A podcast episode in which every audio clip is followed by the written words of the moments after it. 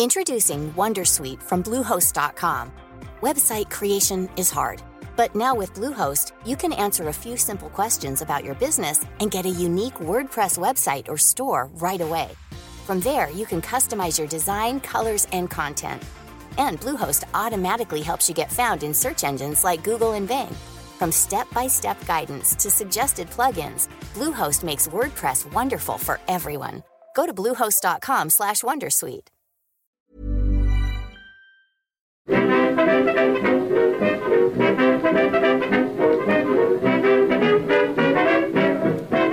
Muy buenas, amigas y amigos. Bienvenidas, bienvenidos una temporada más al podcast Reload, programa sobre videojuegos que hacemos desde anightgames.com. Estaban 15, ¿eh? Se dice pronto. Son muchas temporadas, al principio siempre nos impacta ese número hasta el punto de que nos aturde un poco. Por supuesto, yo no voy a dejar de hacer la broma de que se me ha olvidado un poco cómo hacer esto, aunque eh, vamos a recordar unas cuantas cosas ahora. Grabamos ya un episodio cero, que es exclusivo para patrons. Patreon.com barra a Night Reload. Hay un par de cosas más que comentar en relación a eso, pero primero hay que saludar a Juan Salas, a Óscar Gómez y a Víctor Martínez. ¿Qué tal estáis? Hola, hola. Hola, Pep. Hola, buenas, ¿qué tal? Hemos tenido también algunas dificultades ¿eh? para arrancar esta grabación. Se, nos, nos, han fallado un poco los programas o las plataformas que usamos para grabar el audio. Ahora mismo estamos en Discord. Yo creo que es más o menos infalible. Y. La plataforma y, de los gamers, además. Claro, además. claro, claro. Y hablando de todo un poco, tú estás de vacaciones, Víctor. Yo estoy de vacaciones, Estoy ahora mismo metido en un cuarto extremadamente pequeño. Estoy en Almería. Hace un calor mortal. Eh, humedad.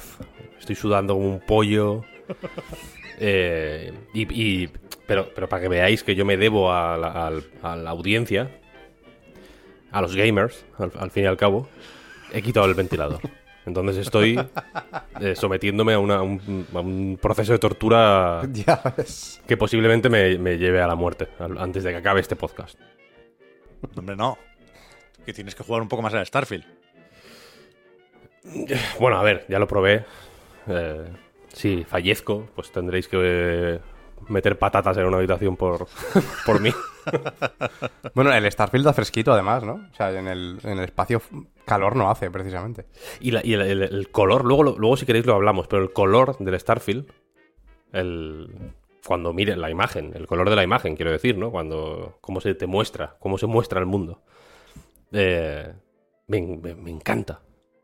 Tiene un rollo setentero que me, que me, que me refresca mucho, porque son como... Tiene un toque así... Eh, de, de, de, no sé cómo llamarlo, como un filtro frío, un poco omnipresente que me, que me flipa. Sí, sí, sí, a mí también me gusta mucho eso. Hablaremos del juego de Bethesda un poco, ¿eh? Porque ya comentamos que empezamos a jugar la semana pasada por aquello de el acceso anticipado. Uh -huh. Sobre eso, sobre lo de que tenga dos fechas de lanzamiento, hablamos en ese episodio cero, pero precisamente teníamos ganas de estrenar esta decimoquinta temporada con Starfield, ¿no? Si no con un análisis, si con esas primeras impresiones después de haber jugado unas poquitas horas. Por cierto, Starfield ha salido hoy. Ahora hace, hace nada, ¿no? Hace un ratillo. Estamos grabando el miércoles 6 de septiembre. Hemos tenido que ajustar un poco las fechas eh, por aclarar, por, por, si sale alguna noticia el jueves o el viernes y no entra en, en el podcast de hoy. Estamos, ya veis, ¿eh? poniéndonos cómodos. ¿Qué tal, Juan, Oscar? ¿Cómo estáis por ahí? Hola, hola, ¿qué Muy tal? bien. Pues eh, yo también he tenido problemas, bueno, con la grabación no está en concreto, sino todo el verano con unas obras que me tienen la cabeza completamente destruida, porque mis ¿Verdad? paredes son de papel y bueno, ya habéis escuchado algunos audios. No sé si en una recarga que grabé la semana pasada se llega a escuchar en algún momento, pero es una cosa completamente salvaje. Me he tenido que venir a casa de mi padre a grabar. Sí, sí. Así que, bueno, pues nada, bien, en realidad bien, ¿no? Eh, buen verano, eh, buenos juegos han salido, muchos. Un poco juegos, hasta ¿eh? demasiados, ¿no? Para ser verano me ha... Joder, me, me ha condicionado mucho el verano, tanto que haya tantos jueguitos, ¿eh? Es uno de, de, los temas de estos últimos días, ¿no? Se ha hablado mucho de Baldur's Gate 3, se ha hablado mucho de Starfield, se está hablando mucho todavía de estos dos. También Armor Core, hemos ido seleccionando, vamos jugando un poco a, a lo que podemos, ¿no? Hablamos también la semana pasada de Blasphemous 2, Sea of Stars, yo creo que tendrá sitio en el programa de hoy, pero antes, ya digo. Antes, que... antes, antes, ¿está tu padre en casa, Oscar? Está, está, ahora mismo está. ¿La quinta pista? La quinta pista. Podríamos decir. Le, le, llamo para hablar del eSports eh, Football Club, ¿o qué? Dile que caliente, eso te voy a decir, que caliente que saldrá, acabará saliendo, quiero decir. Esto va a ser acoso y derribo. La, el, cada temporada tiene un tema, digamos, y el, tempo, el, tema de la temporada 15 es acoso y derribo al padre de Oscar hasta que hable del, del FIFA. en el episodio 37 se viene. Bien, Yo bien. creo que van, a ser bastantes quejas, ¿eh? Las suele haber, pero suelen estar bastante justificadas. Mi Claro, padre hombre. es, es razonable, es razonable. Pero sale ya esto, ¿no? O sea, finales de septiembre, uh -huh. le toca siempre al FIFA, viene con acceso anticipado. Como el Starfield. El 20 poco, yo creo que se podrá jugar a esto ya. No sé si tu padre Oscar quiere la, Pues no la edición Ultimate o qué. Es verdad que no se gasta ni un euro en, en cromos, pero la edición tocha se la suele pillar. Para que le, unos sobrecitos desde, el principio que le den un empujón sí que, sí que se los lleve. Lo que no sé es si se pillará la del acceso anticipado. Le voy a mandar un mensaje y le pregunto. Ayer estaban en el servidor de Discord discutiendo un poco sobre eso, ¿no? Sobre el acceso anticipado, sobre si está bien, si está mal, si crea usuarios de primera y de segunda o, o si no, si es algo normal para que las compañías se saquen un extra teniendo en cuenta los costes de desarrollo, pero que, que se intentó buscar cuál fue el primer juego que ofrecía como incentivo, ya no de reserva, sino de eso, para vender más ediciones tochas, lo de empezar a jugar antes. Y, y se puso por ahí algún anuncio del FIFA 13. 18. 13, 13. 13, tanto. FIFA era? 13, 10 años. Sí, sí, sí, era el 13. FIFA 13. ¿En serio? Décimo aniversario del concepto del acceso anticipado, ¿eh? Sí, sí, sí. Bestia eso, ¿eh?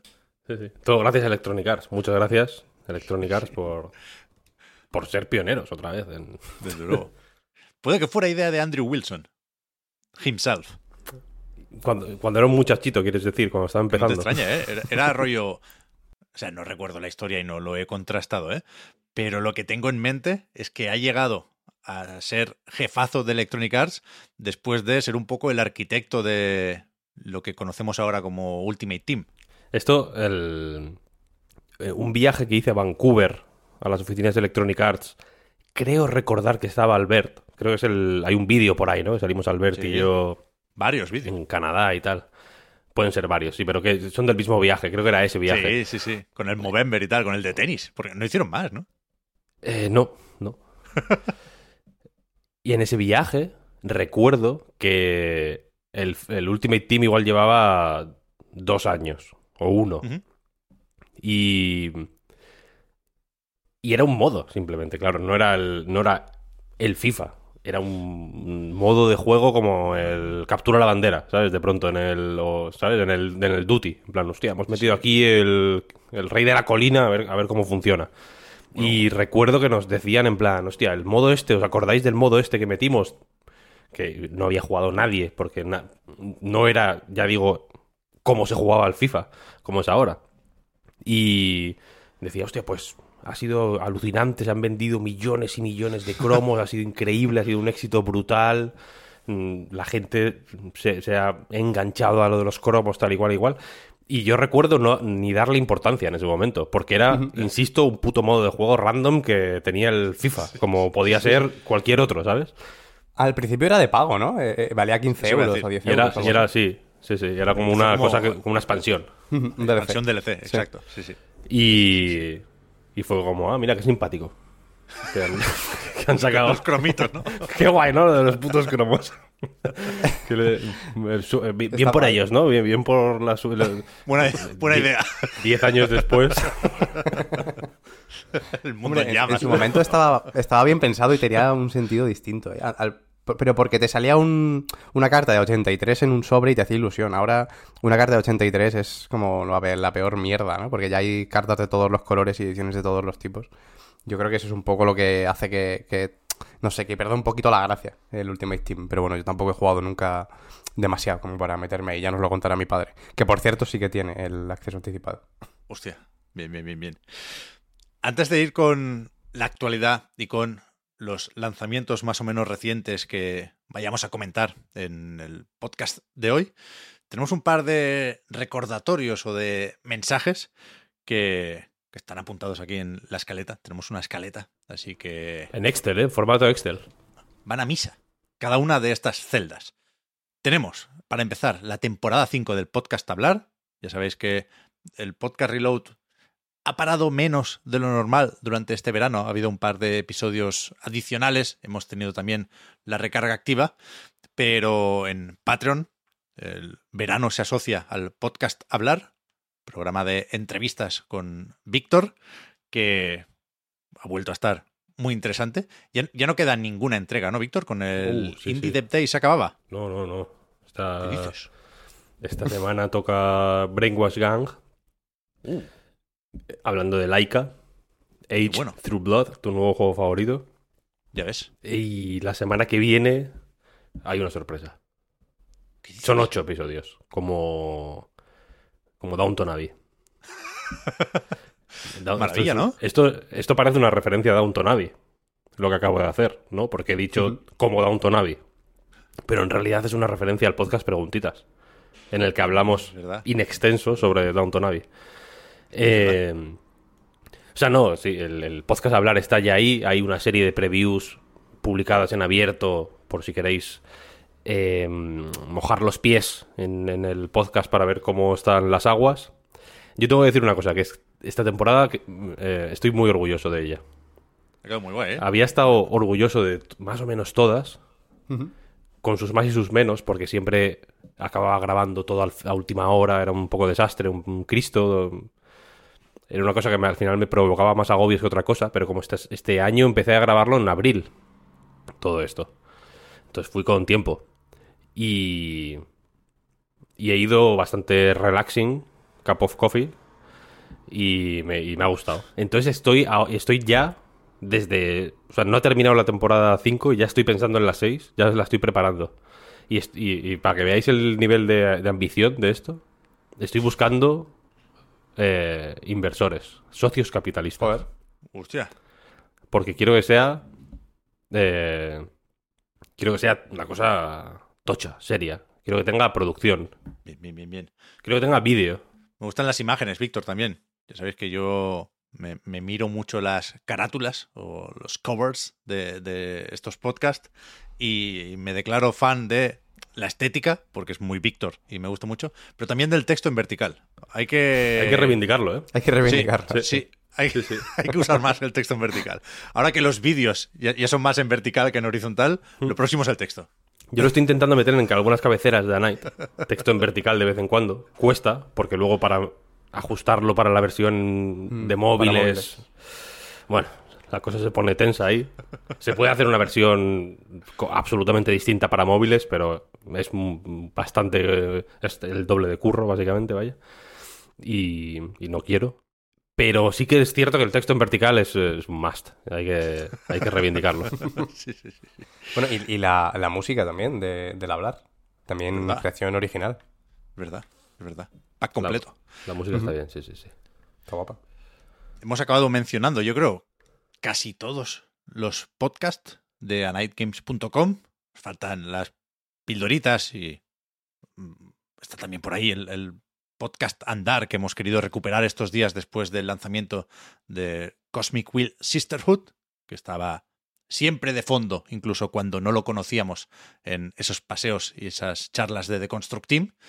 Y, y lo otro que queríamos decir antes de empezar es que todo eso se puede escuchar ya en acceso anticipado, vinculando la cuenta de Patreon, en, Spotify, que quizás es para muchos la manera más cómoda de, de reproducir MP3s ahora mismo, ¿o qué?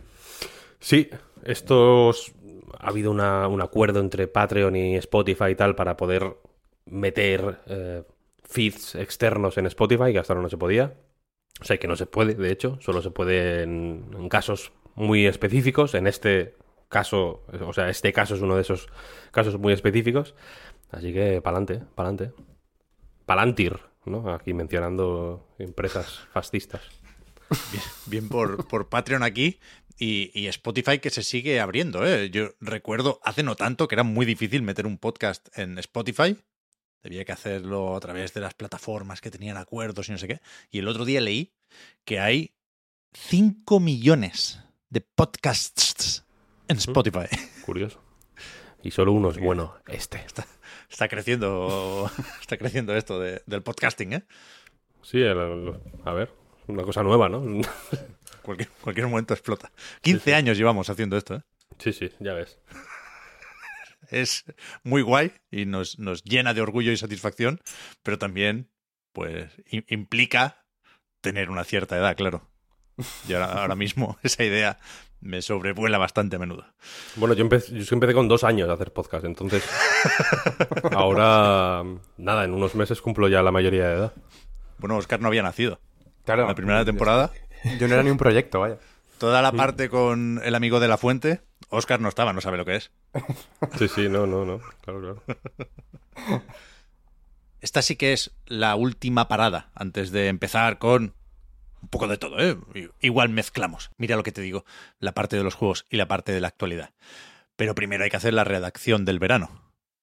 Ya digo, aunque, aunque tú estás ahora de vacaciones, Víctor, no sé si es eso posible, porque esto, es tu trabajo, vaya, merecidas vacaciones, hay que decir, pero que, que podemos hacer la redacción. Insisto, en ese episodio cero ya comentamos algunos juegos del verano, como Immortals of Aveum y Blasphemous 2, pero no sé si, si quedó alguna cosa por comentar, o si queréis recordar o añadir algo sobre una experiencia como jugador que os sorprendiera durante el mes de agosto.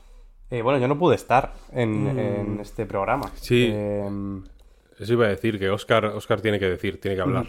Cierto, cierto. Jugué al- algunas cositas guays, o sea, está por ahí el Stray Gods, que hablé de él bastante eh, en su momento, porque ya salió una demo, no sé si fue la Ludonarracon cuando, cuando se publicó, o simplemente en un festival de demos de Steam, pero Fue- bueno, ya... Fue Ludo Narracón, sí. Ludonarracon. Eh, y bueno, o sea, aparte de, de juegos, esto, lu- nuevos lanzamientos, vaya, Baldur's Gate 3 acabar el Zelda, que, que efectivamente ya me lo acabé, aunque me quedan cosas por hacer que, que ya veremos cuando, cuando se encuentre luego para hacerlas, probablemente al final no se hagan nunca o, o ya en, en Navidades o, o algo así. Eh, y alguna cosilla más, el de Expanse está por ahí. Pero puede que el que más me sorprendiera del verano eh, fuera el Killer Frequency, eh, un juego de, de Team 17 que, mm, que, bueno, que desarrolla Team 17, vaya, no solo edita, que llevaba unos pocos añitos sin, sin desarrollar más allá de Worms, eh, básicamente. Que es una historia de terror muy interesante sobre una cabina de radio, eh, que al final llega un, un locutor nuevo, ¿no? También estaba empezando con los podcasts este. Eh, aunque eso es en los años 80. Hay bastantes anacronismos extraños, pero bueno, creo que forma incluso eh, parte de, la gracia. Eh, y llega un estudio de radio nuevo en el que tiene que, pues bueno, llevar adelante un programa de noche, que básicamente es responder preguntas, es una especie de consultorio. Lo que pasa es que se le lía bastante desde el principio porque resulta que la primera llamada es de la policía y le dicen, oye, que hay un asesino suelto, es un tiene un rollo slasher, ¿no? De, de- de los 80. Eh, y bueno, pues básicamente todas las llamadas que lleguen durante la noche a la policía te las van a redirigir a ti porque la policía está fastidiada y tú eres la única forma, pues no sé, que tiene la gente un poco de comunicarse, ¿no? Entonces todas las llamadas, todo lo que le va pasando a la gente eh, pasa a través de ti siempre, te llaman y tú tienes que ayudarles a gestionar la situación. Todo mientras tienes tu propia mesita de mezclas, vas moviendo y subiendo, ¿no? La- los sliders de, de los volúmenes y, y las cosas. Está bastante, bastante guay. Me ha sorprendido mucho este juego. De hecho lo hay en VR. Eh, el problema es que, claro, yo no tengo VR, no lo he podido probar. Tampoco hablan especialmente bien de, de esa versión, como que sea un game changer, ¿no? Precisamente. Pero justo la parte esta de la mesita del, de la radio es bastante, es bastante guay. Tiene que ser bastante guay de hacer con VR. Y bueno, nada, al final, la, gracia de- del terror de Killer Frequency y de las historias que te cuentan es que, eh, que tú no ves nada eh, realmente, porque tú no sales del estudio de radio en, en todo el juego. Estás siempre ahí metido, hablando con la gente y básicamente les vas ayudando, te van contando la situación y el miedo viene de las situaciones que te cuentan y, realmente hacen muy bien eso de, ¿no? de, de ponerte en tensión y, y es bastante guay, bastante interesante. Muy bien. Este a mí me recordó a... No jugaba, ¿eh? Lo que, lo que escribiste tú, digo. A um, uno que se llama Not for Broadcast. Que es de... no, mm, ¿Quién saca este juego? Tiny Build, creo que lo... Que lo publica. Y es lo mismo, pero... O sea, lo mismo. No es lo mismo en realidad. Pero tiene esta misma... eh, punto de partida de que tú eres el realizador de un canal de televisión. Entonces tienes que ir pinchando cámaras, básicamente. Hay como, yo qué sé, una entrevista. Y tienes que ir pinchando cámara 1, cámara 2, cámara 3, la general, tal, tal, tal, para eh, darle ritmillo a la, a la, a la- a la entrevista, ¿no? De, de- de cara al espectador. Tienes que ir metiendo los anuncios, tienes que ir... Si, si cuando dicen tacos, tienes que meter el pitido. Pi, para que la gente no se escandalice y tal. ¿no?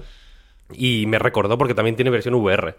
Yo jugué a la versión VR, de hecho, que me moló bastante porque, claro, ahí tienes. No es con el ratón ir subiendo y bajando cosas, sino que tienes que andar ahí moviéndote. Tienes, tienes un panel delante y tienes un panel a la izquierda. Entonces tienes que andar pinchando vídeos en el panel de delante, en el panel de la izquierda tienes que andar haciendo otras cosas ahí, pa, pa, pa, pa, pa. Y tiene una historia como distópica de, un gobierno así medio eh, opresor y tal y cual alrededor. Pero me moló mucho el rollo del, del asesino. Eh, me, pareció una idea bastante, bastante fina. ¿Y este no agobia un poco el, el que dices tú, Víctor, lo de la VR y andar con las cosas? Sí. ¿no? O sea, ya tiene que llegar a un punto que es, que es demasiado. Este lo, lo bueno es que no, no requiere tanto, o sea, no te exige una velocidad, al final te espera. Es un juego que, que te, te dice, vale, antes de, yo qué sé, de reproducir eh, o darle a, a la llamada que te está entrando, ¿no? Para poder empezar a hablar con la gente, tienes que haber parado la música y tal, pero tienes todo el tiempo del mundo para hacerlo, no, no te mete prisa y tampoco tiene demasiados eh, mecanismos ahí. Me parece un, un toque interesante, yo creo que, que aporta y, está bien, pero además es- está bien porque es lo justo como para que no te tengas que complicar demasiado la vida ni que no condicione mucho de lo que va el juego, que al final es de, pues bueno, esas historias que, que te van contando, bueno, historias que ni siquiera es que te cuenten algo que haya pasado, ¿no? Hace, hace una semana, ¿no? Te lo están contando en directo según va pasando y según ve que esa persona que está a punto de, de morir, ¿no? Y tú tienes que intentar salvarle. Que por cierto, eh, creo que no sé si hay 24 o 25 personajes en el juego, todos pueden morir. Eh, yo creo que al final solo se me murieron tres de, de esos, que bastante bien, acabé contento con, con el resultado, con las pocas muertes. Pero, pero bueno, eh, eso en realidad está bastante guay, simplemente que, que, que por, bueno, por tus acciones y por cómo lleves la conversación se pueda dar absolutamente todo. Al final muy, muy, ¿no? muy, muy del tono de slasher y de, pues eso, igual que Until Dawn lo, lo hacía también prácticamente igual. Sí, eso te iba a decir, que es un poco el ese formato de juego de gente que se te muere delante de, de los Sí, ojos. de Supermassive. sí, sí. ¿Algo más? Yo he pasado un verano, si reducimos verano a agosto, bastante intenso. Estaba echando cuentas, un poco así de cabeza, y he jugado a bastantes cosas, sobre todo para lo que soy yo de, de lento en general, ¿no? Entiendo que, que Baldur's Gate 3 tendrá su espacio dentro de un rato, así que eso me lo puedo ahorrar para, para después. Em, No, bueno, o si cosas- quieres, o si quieres lo ventilamos ya, quiero decir. Lo tampoco- hilamos, claro. pues prefiero no, o sea, no dar eh, esperanzas a la gente de que vayamos a hablar extensamente ahora de, o sea, en este episodio de Baldur's Gate, pero sí queremos hablar de Baldur's Gate 3 extensamente, trayendo a gente para hablar de él, o sea, que, que sea una cosa para, para mí ahora mismo es el mejor juego del año, Baldur's Gate 3. Mm, Es que O- creo o- que o- está en el- desde luego, si, si hago un top 5 o un top 3 incluso, Baldur's Gate 3 está, sí o sí. Entonces, sí queremos hacerlo tal, pero a mí me gustaría que Pep jugara, fíjate un poquito. Lo, ayer me lo instalé. Claro, claro, ahora que ya lo O sea, tienes en la consola, que, que- que lo tienes en una plataforma que no te da alergia, que no te da urticaria. No, no, no empieces, no empieces. Pero que, que sí que lo quiero jugar, por supuesto. Quería jugarlo en PC, pero no me va lo bastante bien y no quería liarme con la nube, aunque seguro que se juega eh, especialmente bien en GeForce Now, que me lo instalé ayer y, y me di cuenta de que efectivamente hay muchos juegos, porque tuve que hacer más malabares, si cabe, de lo normal con, con el disco duro. Para meter también, para dejar ahí el Armor Core y, y alguno más. Hostia, ¿cuánto Y- ocupa? ¿En la 108 Play? gigas. ¿eh? 108 gigas, creo, sí. Puta madre. ¿eh? Más o menos como empecé. Sí, sí, sí. Y en ca- el Armor Core, en cambio, ocupa muy poquito. Pero que, que no sé, o sea, le quiero probar si se puede jugar en PlayStation 5 de momento. Ahora sabemos que también llegará más pronto que tarde a Xbox, después de que eh, Phil Spencer diera permiso al Arian para prescindir del cooperativo a pantalla partida en Serie S. Una movida que también comentaremos cuando podamos. Pero que, que ahora, fíjate, ahora estoy al revés. Ahora quiero ver si se puede jugar con teclado y ratón en consola. Pues O sea, puede, por ¿no? Por curiosidad, yo creo que debería, es la típica cosa que el. Arian contempla. Pero no. O sea, lo último que quiero es poner una, un- una mesa de estas para usar teclado y ratón en el sofá, ¿eh? Pero, pero fue la primera duda que me asaltó mientras instalaba el juego. Y, eso, lo, jugaré en, cuanto pueda. Lo voy a alternar con Starfield, porque efectivamente queríamos avisar de que, por supuesto, tenemos esas dos reviews in progress, ¿no? Que dicen en inglés. Y, y se siente uno obligado a- a comentar sobre la marcha cómo va la, partida, sabiendo que pueden cambiar cosas, pueden cambiar opiniones o pueden aparecer matices durante las próximas horas, días o semanas. Pero sí, sí, por supuesto. O sea, lo que digamos ahora sobre Baldur's Gate y dentro de un rato sobre Starfield eh, es provisional, ¿eh? es, es lo que nos hemos encontrado durante esta primera aproximación a cada uno de los juegos. Pero, por supuesto, se les dará el tratamiento apropiado cuando podamos hablar de conclusiones y no de impresiones, ¿no? Sí, Mm. sí, sí. Yo creo que es lo que, lo que toca en, en un caso como este, además, ¿no? Porque el juego, no sé si os da la sensación de que, al menos yo lo he tenido, vaya, de que al principio era en plan, eh, vale, guay, te lo puedes pasar en 20 horas, pero luego hay movidas que hacer. Y entre que salió en acceso anticipado y hoy, de pronto se- es como cada, o sea, cada, cada cosa que veo sobre él es una rama diferente que lo hace más gigante y más Sí, sí. amplio. Hoy he visto una cosa que me ha encantado, que, que es un chiste. Space Joke. Que Hablamos ahora de Starfield, ¿eh? Perdón, que me he perdido. hablamos de Starfield, hablamos de Starfield Vale, vale. ahora mismo. Ah, vale, pensaba que Baldur's Gate. No, no, no, no, no. Ahí hay, ahí hay jokes también. Eh, eh, se, me, se me fue la, se me va la cabeza el espacio. El de, no, lo, ¿Visteis el vídeo de cuál eh, eh, es como Do you know where is your Uranus? Urano, ¿dónde está Urano? Que en inglés es your anus, tu, Claro. tu ano. Y si le dices que no, que sí, o no sé qué, creo que le dice que sí en el vídeo. Dice, no me extraña, porque lo tienes detrás, ja, ja, ja, y se va. O sea, en hipervelocidad. Es como una interacción random que hay de pronto ahí en el Starfield. Me encanta eso. Un poco South Park, ¿eh? Sí, No sé si Carman ha hecho ves, literalmente esa broma en algún episodio. Puede, puede. Hay una canción que me gusta mucho de Venga Boys que se llama Rocket to Ur- Uranus. O sea, es como cohete a Urano, ¿no? Y que, y que la broma es que. que es una polla. Vale. Claro. Vale. Y que va a tu ano. Y que va a tu ano, claro, claro. Claro. Es- explicado está. Curioso cómo es- hemos pasado de Baldur's Gate 3 a un cohete fálico que va a un planeta. Sí, bueno, eso sí. Bueno. sí. Hay, hay, seguramente haya cohetes fálicos en Baldur's Gate 3 también. En Baldur's Gate seguro vaya. Bueno, bueno. Yo a- anoche tuve mi primer encuentro eh, afectivo íntimo en Baldur's Gate 3, de hecho. Mm. ¿Has tardado Fue- tanto? Pero, Es que yo he jugado, he Yo jugado me he follado a la mitad de, de- pero de la gente punto ya. feature. Eh, ¿Cómo que Book of Features? Features, 100%. Bueno, pero decían que, que, que, que estaban calenturientos de más, ¿no? Algunos personajes. Sí, pero Sí, eso en, pero, en el primer parche de todos. Ah, el, vale, vale, el que vale. es cuando salió el acceso anticipado. es no sé si lo pasó Víctor ayer, ¿no? O no sé si lo vi por, por Twitter o qué. Sí, pero lo eso pasamos como, por grupos, sí. Sí, ¿no? Se, se pasó por el grupo. Que mm, eso, como que estaba todo el mundo a tope al principio, ¿no? Que, el- que los- lo de provocar una interacción, supongo que porque la barrita de, ¿no? de af- de afectiva subía mucho más rápido, entiendo, ¿no? Al principio, porque eso, decían que, que era salvaje, que, que se follaba a saco. Ahora también, ¿eh? O sea, quiero decir, a poco que les des bola, se ponen a tope, vaya. no- no- de 0 a 100 en, en un segundo, increíble. Sí. Yo estoy en una relación romántica con Shadowheart. No, no me extraña. Yo, yo quería, yo quería relación romántica con Shadowheart, pero al final fue con Laethel, se llama, la otra muchacha que Sí. te acompaña desde el principio. Y, y nada, o sea, me bajé primero el parche para evitar eh, facilidades en ese tipo de cosas y con dos conversaciones en el campamento, pues acabamos ya compartiendo cama. Fue una cosa A mí, bastante a mí es que ese personaje no me acompaña, fíjate. Mm, A mí No, tampoco. la encontré. O sea, Ah, tam- tampoco Ah, la vale, busqué. me acompaña en el grupo. Vale, vale. O sea, tampoco la busqué. Simplemente se- fui jugando, fui jugando, fui jugando. Y. Yo no sé. Ahora supongo que no, pues, estoy en el acto 2 ya. Supongo ya no estar ahí esperándome mm, a, verlas venir. Igual de pronto en Baldur's Gate, en la ciudad de Baldur's Gate, eh, está, que creo que hay algunos personajes como que van haciendo su vida a medida que avanzas. Y luego, como que en Baldur's Gate, Como que tienen repesca, ¿no? algunos como que sí, como que te los vuelves a encontrar. O que incluso si les dices hasta luego, luego te los puedes encontrar en Baldur's Gate, Claro. porque al final es como que todo el mundo va, está peregrinando un poco hacia Baldur's Gate. Y... mm, Puerta de Baldur, perdón, en, en español. Y...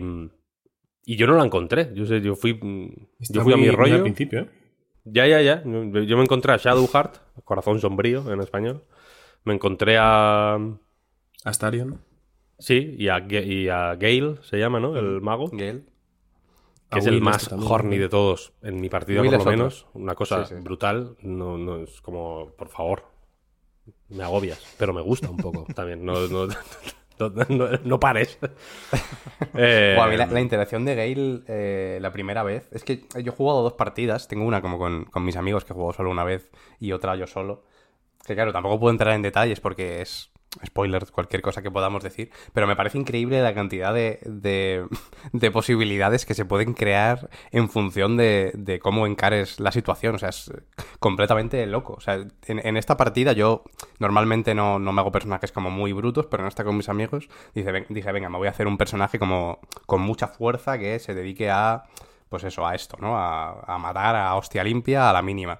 Y hay muchas cosas, por ejemplo, al principio del todo, cuando están los personajes en estas cápsulas, eh, que hay que sacar, creo que es Shadowheart precisamente, ¿no? Sí, De- sí, sí. Hay que sacarla de, de una de ellas.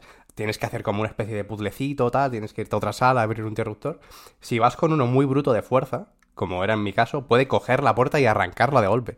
Y esta gente con la que jugaba eh, llevaban ya como cuatro o cinco partidas distintas, ¿no? Que, que tienen pues, por sus movidas de jugar con uno, con otro, ellos solos y tal. Y habían probado hacerlo de muchas formas distintas y eso, por ejemplo, no lo habían visto en- nunca. Esa interacción. Y con Gale en concreto, en el momento en el que te lo encuentras, ¿no? Ahí en, en el, en el portal y que te saca la mano y ahí ves lo que haces con él. Eh, también, en función de lo que haga según salga, eh, puede cambiar completamente lo que pase. Yo, por ejemplo, lo que hice con Gale al, al verlo fue matarlo eh, en, en esta partida con, con mis amigos. Dije, a tomar por culo. Dije, "Mm, se ha puesto un poco tonto. Como, no me lo ha pedido dema- como lo por favor que tendría que haberlo hecho teniendo en cuenta que está aquí encerrado en un portal. Eh, y le estoy aquí salvando la vida. Entonces dije, lo voy a matar. Pero si lo matas, se genera una situación, incluso estando muerto, bastante, bastante loca. Que bueno, que no puedo es- entrar en detalles, ¿no? Pero, pero que es bastante, bastante graciosa y está bastante guay. Eso es que, increíble. in- invito a la gente a matar a Gale, Es básicamente. increíble a, ma- a matar a todo el mundo, en realidad. Sí, Es sí. Intentar matar es como lo de Marry... Marry, fuck, Fuck, kill. Kill. Hay que intentarlo con todos los personajes. Eso es porque, porque- porque son tus juegos nuevos en, en cualquier dirección, ¿no? Eso no, no, Sí, es, sí. no es alucina porque yo, hay- yo estoy dividido entre que no sé si estoy perdiéndome muchas cosas o en realidad es simplemente que estoy ganando las que tengo que ganar, en realidad. Porque yo hay mil cosas que me... Que, por ejemplo, habla- hablando con Clara Doña, no que me cuenta que es como yo eso, es que ni, no sé ni dónde está donde me dices que, que- que ocurre esto. Y supuestamente es más o menos al, prin- al principio. Yo, joder, la, la parte del, de los druidas y del campamento goblin y demás, que es, digamos, el- la, la primera zona del juego, ¿no? Ahí estoy yo todavía. Eh, bueno, puedes estar eh, cinco meses, porque es gigante. Llevo- Ya ves. no, vamos a ver. Llegué a Karlak ayer, después de nueve horas de partida. A la muchacha esta demonio. Yo soy Karlak, yo es la que me cogí de, de principios. Intenté también abrir a la fuerza la, la vaina esta de corazón Ah, sombrío y, y fallé el check. La cosa es que ahí esa zona es gigante. Yo la exploré a muerte, a muerte, a muerte. Estuve días y días y días buscando movidas, metiéndome por mm, recovecos, buscando z- cómo conectaban los mapas, que conectan de unas maneras alucinantes. Y, todavía hay cosas que sé que no he visto y que no sé cómo llegar. No he querido buscar en plan, para llegar aquí, por acá. Tampoco puedo, o tampoco quiero ahora mismo, porque ya, he avanzado un montón. Eh, pero, pero me alucina la, la, profundidad de variaciones que puede haber en, en, el, en ese mismo juego, ¿no? Es increíble. Es amplísimo. Y una cosa que yo no pensaba que iba a pasar, pero que me, o sea, chorradilla, pero me parece muy interesante, es lo útil que es el, el sonido para guiarte por el mapa, porque tú dices, Víctor, que te saltaste a, a pero yo es que la encontré por el sonido, o sea, empecé a escuchar como una discusión lejana y empecé a seguir el sonido más que el mapa, y entonces fue cuando encontré esta muchacha que está ahí colgada, detenida por un par de... de no, eran maleantes, pero tenían malas intenciones. Entonces, básicamente, por el sonido es más o menos como me voy guiando yo. Luego veo algún punto lejano, algún puente que quiero alcanzar o lo que sea, pero el sonido me ayuda bastante a tanto detectar dónde quiero ir como detectar enemigos y demás. Luego intento hablar, suele salir mal, pero, pero me sorprende bastante eso, porque yo voy muy perdido, yo no he jugado ningún juego de, de este tipo, no me pierdo los menús, me pierdo los objetos, tardé seis horas en descubrir cómo ir al campamento, estaba ya sin magias, agotado, a punto de morir, eh, entonces voy bastante de noob, pero, pero vamos, me está encantando la verdad. Yo tengo muchas ganas ¿eh? de ponerme con Baldur's Gate y escuchándoos ahora, estaba pensando que una de las muchas cosas que puede hacer bien es quitarle peso a los spoilers, ¿no? Porque es en plan, bueno, tal o cual pueden morir. Por supuesto, como todos, ¿no? o sea, depende tanto de lo que hagas en tu partida que, que por dónde transcurre la historia quizás es menos importante a la hora de, pues eso, tener cuidado al decir según qué cosas. Pero no sé, no, no, no, no, animo a soltar spoilers a saco eh, sobre Baldur's Gate, pero es una, bueno, una idea que me ha venido de un juego que, que, cuidado, o sea, tú lo decías así sin tapujos, Víctor. Tu favorito, uno de tus favoritos del año, muchísima gente diciendo esto, ¿eh? Sí. O sea, no sé. Entiendo que muchas partidas siguen a día de hoy, ¿eh? Un mes después de haber salido en PC, faltaría más, se acaba de estrenar en PlayStation, donde, por cierto, lo he mirado y no se puede jugar con teclado y ratón. Adiós a, mi sueño de ser el pecero de pacotilla definitivo. Y ya conocíamos a Larian, ¿eh? Conocíamos también a Baldur's Gate, pero no, yo creo que no sabíamos hasta qué punto lo iba a petar eh, este Baldur's Gate 3. Y, y, y, lo que me sorprende no es que eh, pueda ganarle Baldur's Gate 3 a Starfield, sino que parece que le esté ganando a Tears of the Kingdom también. No sé si porque está más reciente, eh. Cuidado, no, no, no, no, es pronto para pensar en los premios al mejor juego del año. Faltan muchos por salir. Cuidado con cómo está octubre. Pero que, que eso, que está muy, muy, muy a tope. Baldur's Gate 3. Sí, yo, yo, conozco poca gente, yo creo que nadie que se haya pasado el Baldur's Gate y conozco, pues a lo mejor, eh, cercanos míos fuera de, ¿no? De Twitter, videojuegos, de vosotros y todo esto, a lo mejor 10 personas que juegan al Baldur's Gate y ninguno se lo, se lo, ha terminado. o sea que este va a llevar tiempo. Yo llevo 20 horitas y también voy por el acto 1 más o menos por donde decía Juan, no estoy estoy un poquito más un poquito más adelantado, pero o sea, la comparación me parece más o menos lógica por bueno, bueno, por, por, el hecho de haber salido el mismo, el mismo año, por supuesto, ¿no? El hecho de compararlo. Pero también entiendo que hay un punto relacionado con la libertad y lo que propone, aunque sean enfoques distintos completamente. Entiendo que se les pueda comparar por ahí, pero si. Eh, yo creo que también para mí es de, los mejores del año, ¿eh? Baldur's Gate 3, por, con lo que llevo, a, a falta de, de, conclusiones y no solo impresiones, como, como decíamos antes. Pero yo creo que también a Zelda le pesa Breath of the Wild, más de lo, de lo que debería, probablemente. Si, si Tears of the Kingdom hubiera salido independientemente de que existiera Breath of the Wild, probablemente la conversación sería distinta. Vamos, yo creo, ¿eh? yo creo, para mí al menos sería, lo tendría más claro con Tears of the Kingdom. Pero sí, después sí. de la base que ya había con Breath of the Wild, yo creo que, que viene un poquito por ahí. Puede que a mí también me, me haya, no, no sé si gustado, pero al menos sorprendido un puntito más Baldur's Gate por, por eso mismo. Sí, sí. Que cuidado, ¿eh? Me arrepiento un poco ya de, de haber abierto este melón. No, no quiero adelantar acontecimientos ni forzar sí, sí. duelos, ¿eh? Pero que es bestia cada vez que se menciona Baldur's Gate en un directo en Twitch, por ejemplo, el chat se llena de goti, goti, goti, goti, ¿eh? O sea que es un, un efecto bastante bestia. Bastante, bastante bestia. A ver, es un efecto bestia, pero también es más o menos. Mmm cómo funcionan las cosas, quiero decir, ¿no? Sin si duda, sacas un juego bueno, Sí, la sí, gente sí. dice, hostia, qué bueno, ¿no? Y ya está, no hay más. Y en muchos casos, si sacas un juego mediocre, pues la gente, habrá gente que diga que guay, y gente que diga que mal, y gente que se la pele, y ya está, no hay más. Claro, claro. Nadie dice. Y, y- y esto no depende ni de cuánta gente lo ha comprado o incluso de cuánta gente lo juega, ¿eh? porque con Baldur's Gate seguramente haya mucha peña y ni lo haya jugado y que, y que si le dan en los Game Awards, por ejemplo, el premio mejor juego del año, diga, pues ole, ¿no? Sin duda. sin Merecido, duda, por ¿no? eso. O sea, que, que al final lo, lo- lo que me gusta de este efecto es que hay una unanimidad reconfortante. Lo normal es la disparidad de opiniones y que hay algún análisis polémico como hemos visto con Starfield, ¿no? Pero que de vez en cuando un juego ponga de acuerdo a todo el mundo, o a casi, casi, casi todo el mundo, a mí me da gustico. Me gusta, ¿qué quieres que te diga? Y, y- creo que pues, es poco habitual ver algo así. Con Tears of the Kingdom, no lo sé, con Elden Ring, quizá la última vez, pero, pero a tope, ya digo, ¿eh? Muchas, muchas ganas. Fenomenal. ¿Algo que contar tú, Víctor? De, ¿a, a- a qué te refieres? Bueno, de lo del veranito, supongo que ya lo has ido contando, ¿no?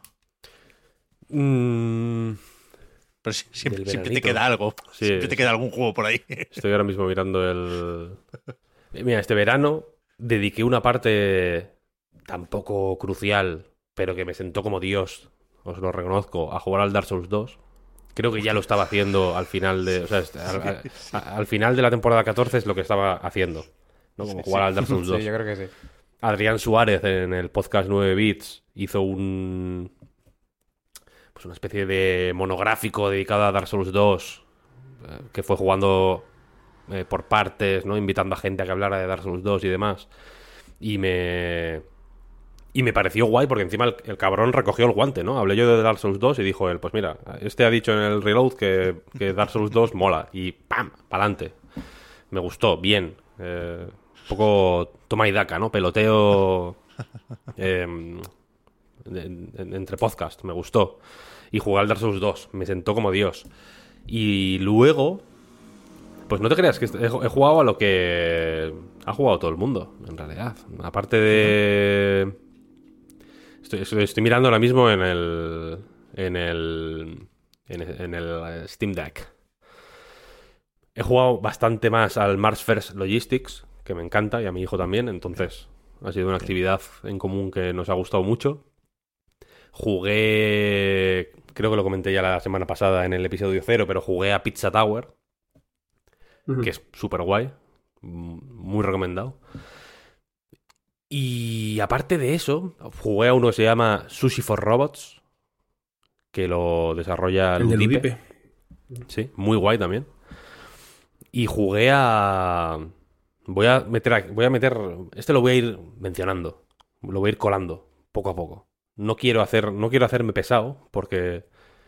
Hay un. Hay una. hay- La, la frontera que separa ser estimulante y, atraer a la gente hacia este juego y convertirte en un brasas es relativamente fina.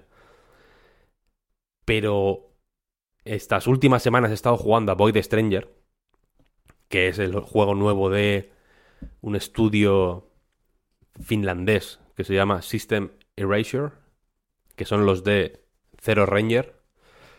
Es un juego de puzzles, con estética así como de Game Boy, de... Básicamente de coger casillas del suelo y recolocarlas para llegar a la salida. No tiene mucho más misterio.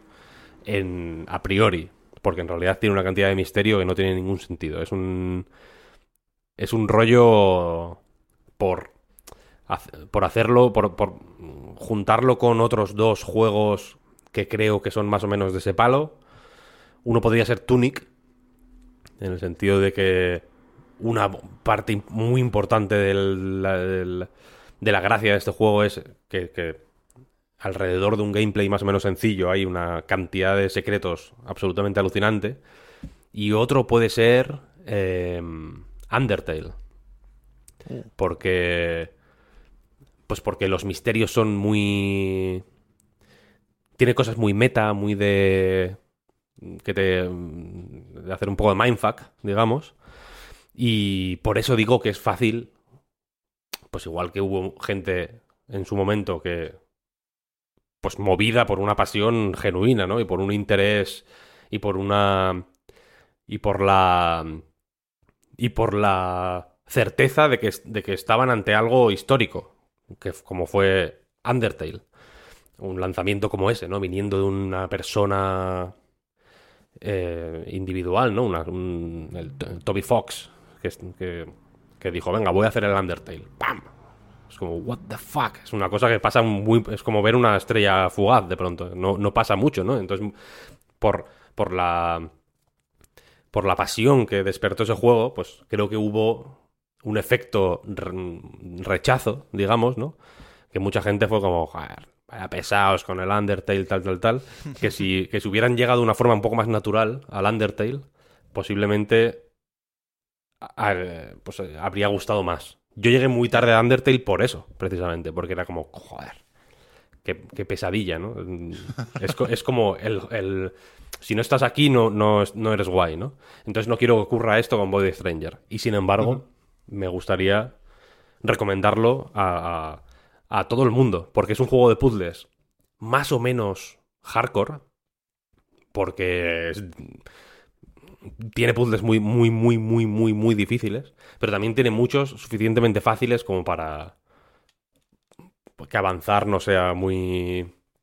no te dé fru- demasiadas frustraciones ni, ni nada y tiene suficientes caramelitos por el camino como para que vayas diciendo, ostras, me interesa, te puede interesar o esto, o esto, o esto, o esto. No, no depende al 100% de los puzzles. Entonces, Eso creo que, creo que está guay. Creo que, merece la pena echarle un ojo. ¿Es Sokoban, Víctor? Es... mm, A ver, lo llaman tipo Sokoban, pero es que técnicamente no lo es, por- porque no va de empujar cajas. O sea, el Sokoban es empujar cajas, ¿no? Para llevarlas a las casillas que le corresponden. Aquí hay eh, momentos Sokoban. Hay, por ejemplo, puzzles en los que para abrir la casilla de salida tienes que pulsar un botón. Entonces, para puls- pulsar ese botón y estar en la casilla de salida al mismo tiempo, no te queda más que mover objetos del escenario, ¿no? Piedras, estatuas, tal, para colocarlas encima de los interruptores. Entonces tiene momentos Sokoban, pero en la mecánica básica que es, con una varita mágica, coger casillas del suelo y recolocarlas en otros sitios, pues no es estrictamente Sokoban. Y no, eh, es que no, no puedo decir mucho más, porque sería un poco spoiler, pero tiene muchas movidas que hacen que lo de decir que es tipo Sokoban eh, sea, pues bueno, más o menos cierto, pero que sea muy limitado para lo que acaba siendo al final. Y ellos mismos juegan con esta idea, ¿eh? porque en la, en la página de Steam lo llaman un juego tipo Sokoban, básicamente. No le dan muchas. Creo que lo simplifican como para. Pues bueno, para no liar mucho la, la historia, pero tiene infinitamente más de lo que puede sugerir la página de, de Steam, vaya. El, el Can of Wormholes al final también eh, de- se decía como que era Sokoban, ¿no? Pero en realidad, por lo general, no tanto. O sea, ¿es un poco el rollo o, o es más Sokoban Can of Wormholes? Yo creo que es un poco más Sokoban, porque al final ese sí que va de colocar piezas Bueno, sí. en posiciones concretas, ¿sabes? Muchas veces Lo único que, es claro, como es- tu propio cuerpo, ¿no? Pero claro, es verdad que otras... Ah, Claro, ahí es de... Al final se acaba retorciendo la mecánica para que la- lo que colocas en los sitios pues sea progresivamente más eh, marciano y más out of the box, digamos, ¿no? Pero el... e- e- Ese sí que es más, o, lo, sí que lo llamaría más Sokoban, como tal. Porque es- sí que es de mover cosas a, a sitios. Sokoban, a ver, ahora se usa de una forma un poco más sui generis, creo yo, para referirse más o menos a cualquier juego de puzzles en una cuadrícula, básicamente. Eh, pero para que os hagáis una idea, Void Stranger no empieza en una cuadrícula. O sea, al principio de Void Stranger puedes moverte libremente. Ocurre algo que te limita a la cuadrícula. Y ese es, ese es digamos, el primer misterio. se le está haciendo poquito caso al juego. Supongo que ha salido en el peor momento posible. Veremos si le acaba dando igual, porque, por ejemplo, en, en su momento el Zero Ranger fue uno de los que ganó popularidad relativa, en cualquier caso, ¿eh? a, a base de listas al final del año, ¿no? Si no la de los GOTI absoluta, sí la de mejores Shmoop. Yo lo conocí, por ejemplo, en, en una de esas, ¿no? Y, y veremos si le pasa lo mismo a Void Stranger o a, puestos a ponernos deberes, porque yo tampoco lo he jugado todavía, a Chance of Sinner. ¿Tenéis este Mm, sí. presente? Sí. Yo lo tengo instalado en la Steam Deck, de hecho. Ayer yo lo, lo comentábamos en una recarga activa, ¿eh? al repasar los lanzamientos de esta semana y Mm. nos sonaba de algún eventito. No me hagáis decir cuál, pero en algún evento digital lo habíamos visto. Un Indie World de. Nintendo. Y, y ayer los ex Kotaku, Stephen Totilo y Jason Schreier, cada uno por su cuenta, decían en Twitter que es uno de sus juegos favoritos de este año también, ¿eh? que es el, creo que lo decía Totilo, el Obradin o el Golden Idol de este año. Uf, ya ves. Hostia. Cuidado, eh. Palabras mayores. ¿no? Totilo, ¿eh? Totilo... Cuidado, Totilo, eh. Hostia. Cuidado con lo que dices, eh. No, lo Immortal of Aveum era el Singularity de este año. Este, hostia. Totilo está... Claro, también es verdad. ¿eh? Yo, yo tengo un par de confesiones que hacer. No sé si es prudente, pero yo tengo que empezar la temporada desnudándome una vez más ante la audiencia. Por supuesto, no jugué a Xenoblade Chronicles 3. Siento decir que teníais razón, los que no dabais un duro por mí. Lo acabaré haciendo, ¿eh? O sea, no, no, no me rindo, no desisto. También estoy con ciertas ganas de pillar el Cyberpunk cuando salga la expansión. El otro día se hablaba del parche, ¿no? De lo que entra y lo que no. Eh, veremos qué pasa ahí. Y, peor todavía, he recaído en el Honkai Star Rail. Hasta cierto punto no, no, no me he hecho daño, no he gastado dinero para conseguir a Dan Hang Inhibitor, pero sí, sí estoy farmeando un poquillo, sí me tomo más o menos en serio el universo simulado. Estoy cómodo, ¿qué quieres que te diga? En el, en el Star Rail. Entonces, me siento un poco penitente y eh, entiendo que hasta cierto punto me puedo redimir también recomendando una vez más Blasphemous 2, que insisto, lo comentamos la semana pasada, pero me parece un pepino que cuanto más lo pienso, porque no, no sigo jugando porque ya me lo he pasado, ¿eh? pero cuanto más pienso en él, más me gusta. Normal, normal. Así que a tope con él. Y he jugado a casi todo lo que salía estos días, aunque menos de lo que me gustaría. Ha sido un verano corto pero intenso, con un niño escayolado y una serie de problemas en casa que, que van quedando ahora por fin un poco atrás. Pero, pero claro, ahora con Starfield va, a ser difícil simultanear y con Baldur's Gate 3 también pero, pero me, me voy cargando, digamos, de, de, deberes y en algún momento voy a recuperar la posibilidad de viciarme noches enteras y me voy a poner al día con todo eso. ¿Y el de la pesca? ¿Viste que sacaron uno de, pez, de, de pescar? ¿Cuál? En Game Pass. Como Eso no realista. tengo yo fichado. Ah, sí, un, un simulador, ¿no? Sí, como Ujú. de... De Wild Fishing. No, no- no sé cómo es exactamente. Pero tiene un pintón. ¿eh? Tú míratelo, ¿eh? Pensaba que decías el Dave the Diver. ¿Se ha pagado, no? El Dave the Diver, un poco. Que se ha apagado. Sí, hombre. Es que le, le- le- le pegaba. Ese sí me lo pasé, fíjate, acabé jugando bastante. Le pegaba el rollo este de la canción del verano. Es un juego que, que tenía que petarlo en ese momento y ya está. Al- algo de continuidad tendrá y falta la versión de Switch, ¿eh? Pero. Eh, ¿Va a salir en Switch me- este? O sea, está pendiente. Ah, yo pensaba que estaba ya... Creo que el tráiler de lanzamiento acababa con el logo de Switch en la parte inferior y un Coming Soon. Te, te- te ponen un Indie Wall y, y te lo sacan esa misma tarde. Porque es que no debería tardar mucho más. En Navidad no tendrá ningún sentido. Sí. Está guay, pero, pero apetece menos en Navidad. ¿eh? Pero me, me gusta eso, que sea la canción del verano. No, no el juego del verano, que seguramente fue Baldur's Gate. Pero La barbacoa. ahora sí creo que, que, ya ves, deberíamos ir empezando un poco con la actualidad, ¿no? Venga. ¿Puedo hacer una mínima mención rápida de un minuto de tres juegos y ya? Y no freno más la actualidad. Sí, perdón. Un minuto. No quiero que la actualidad tenga que esperar por, eh, por mi culpa. Simplemente mencionar de este verano también el, el Goodbye Volcano High salió a finales de agosto. Es verdad. Mm, lo jugué en Play 4, está muy bien. Ahí escribiré sobre él cuando pueda.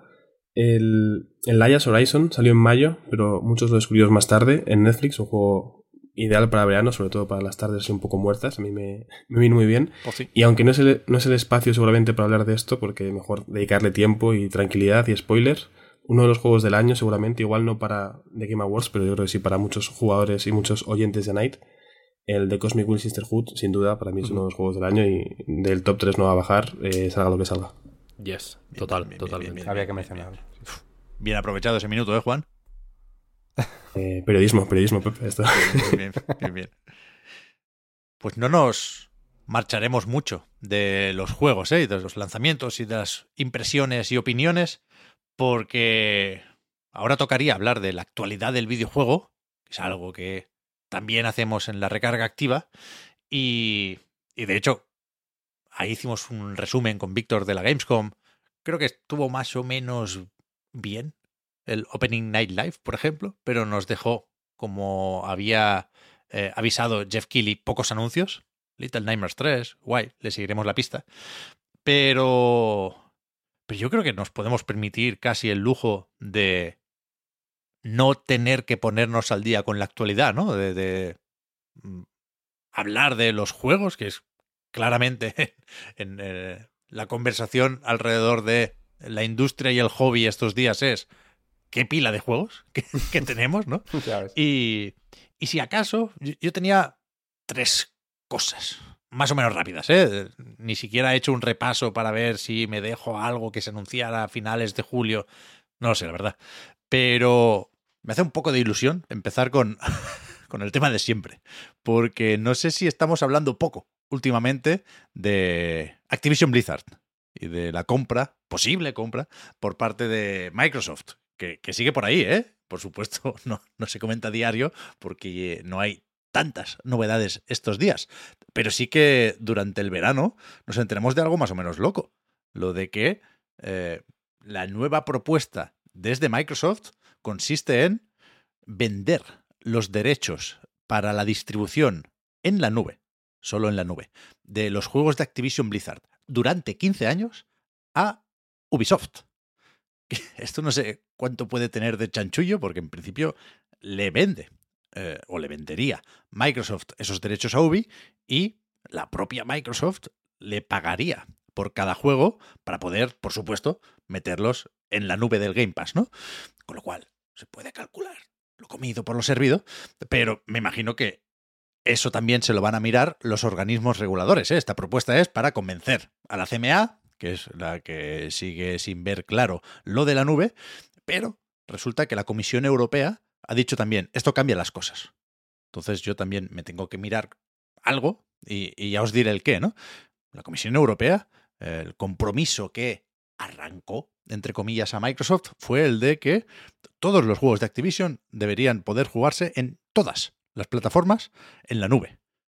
Ubisoft Plus, a todo esto, de momento no ofrece juegos en la nube. Pero bueno, entiendo que si en los próximos meses hay que añadir esa funcionalidad para que se pueda jugar a Call of Duty, pues se añade, ¿no? En octubre han puesto la nueva fecha límite para el informe de la CMA, con lo cual para el mes que viene esperamos novedades sobre el temita. Después yo quería hablar también un poco de PlayStation Portal. Insisto, lo hicimos un poco con Víctor cuando se anunció el precio, 220 euros en Europa, pero no teníamos todavía la fecha en ese momento, 15 de noviembre. Yo, pues ni frío ni calor, la verdad, no, no creo que me compre una PlayStation Portal, pero me parecía de un poco de educación. Preguntaros, Oscar, Juan, ¿cómo lo veis esto? Pues eh, la verdad es que también em- empecé un poco ni frío ni calor, incluso un poquito más frío que calor. Ahora no es que me esté planteando directamente comprármela, pero la veo un poquito más razonable de lo que pensaba eh, al principio, la verdad. Al final es bastante útil la posibilidad de, pues eso, de poder jugar a distancia, pero también, evidentemente, no hay que pasar por alto esto. Solo puedes jugar en casa y bueno, conectando conectando la propia Play, no puedes llevártelo a ningún lado. O sea que en muchas situaciones en las que puedes jugar a esto en casa, también puedes ponerte la Play en la tele y jugar. ¿no? Entiendo que la gracia precisamente es los pocos momentos en los que no puedas hacer esto, o simplemente si te apetece tirarte en la cama a jugar, ¿no? O en el sofá y, y jugar desde ahí directamente y, ya está. Yo ahí lo, entiendo y por eso mismo hasta me lo he llegado a plantear, porque muchas veces cuando estoy jugando y estoy harto de la postura, ¿no? De, de estar sentado en, pues ya sea en el sofá o en la silla, también yo no tengo la mejor postura del mundo y acabo un poco hecho mierda. agradecería el poder tumbarme en la cama o sentado en el sofá, pero sin tener que andar tenso a la tele, ¿no? Y poder moverme más o menos como, como me apetezca, pero no sé si vale 220 euros. Esa, esa, es la, esa es la cosa, ¿no? Al final se nos van a acabar engañando a más de uno, ¿eh? Claro.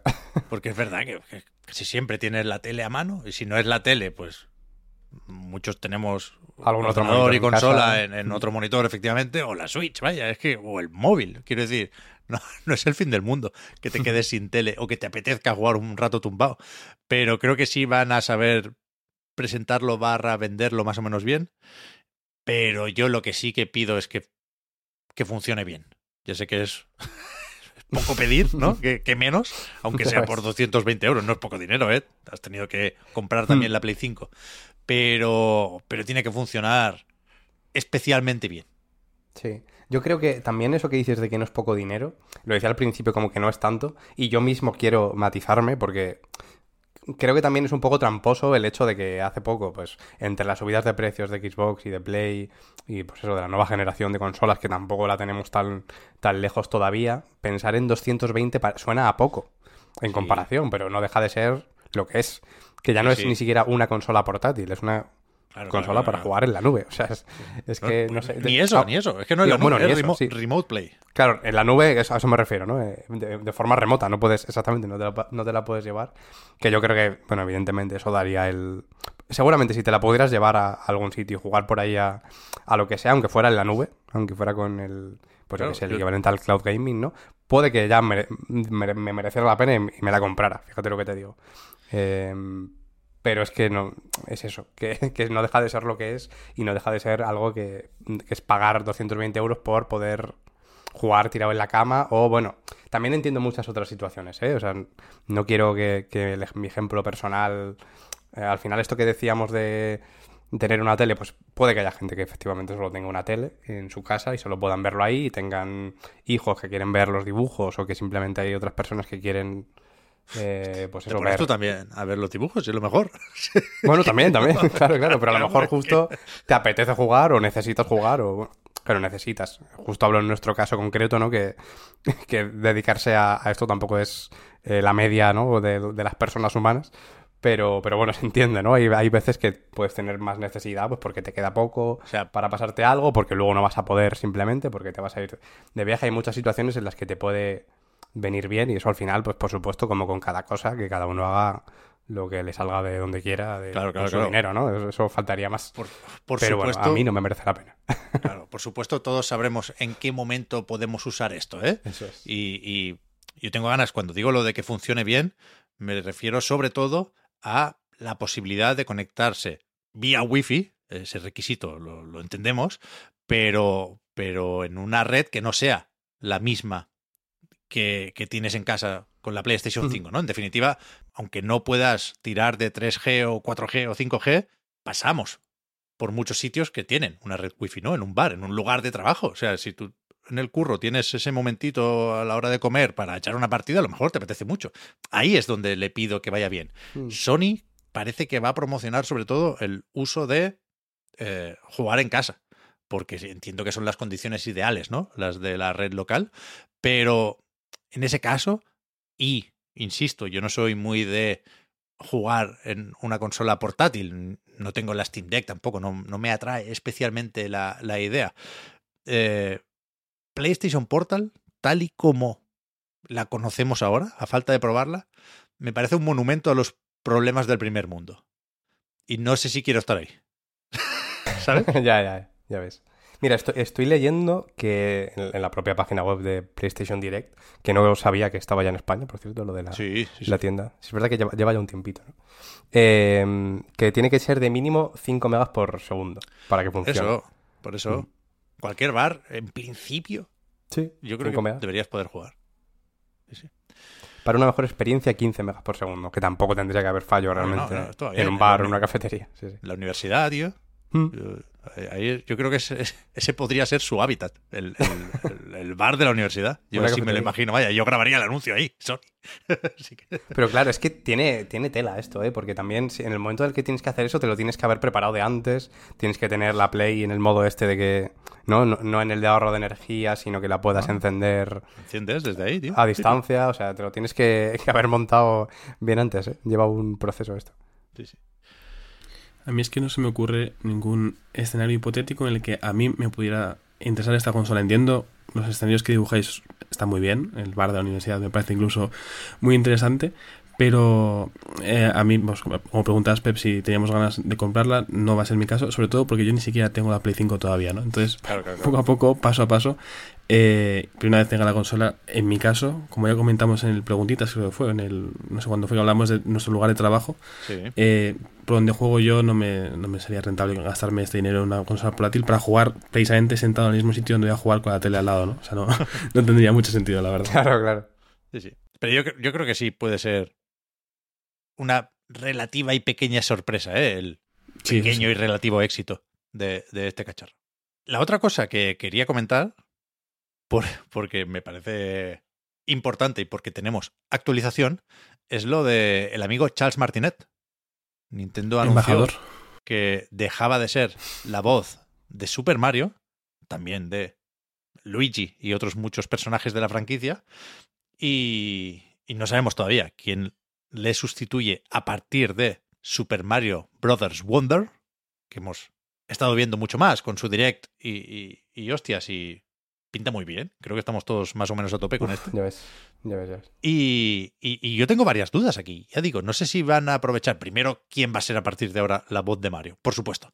Pero no sé si Luigi tendrá una voz distinta, un actor distinto detrás de esa voz. No sé si habrá diferentes voces para distintos idiomas o países, porque sabemos, por ejemplo, que las flores hablan en, castellano, con lo cual no sé si podemos tener un Mario que no sea universal. De hecho, nos resulta más o menos fácil pensar en esto eh, viniendo de la película de Super Mario. Y no quiero decir que en inglés tenga que ser Chris Pratt, pero sí que nos choca menos, quizás, que hace unos años que Mario suene de formas distintas. Pero, pero lo, lo- lo más curioso es que hace un par de días, creo, el propio Charles Martinet dijo que no tenía muy clara cuál era su nueva labor como embajador. Que él, de hecho, eh, aunque no se retira, eh, lo aclara también, seguirá asociado, por supuesto, al, al personaje de Nintendo y que él, él siempre se ha considerado un embajador ¿no? de, de Mario, porque, por supuesto, allá donde va, le toca, en menor o mayor medida, ser y hacer de Mario. Con lo cual, se puede entender eso, efectivamente, estoy de acuerdo, Charles, con ser embajador. Pero, pero veremos qué pasa a partir de aquí, ¿no?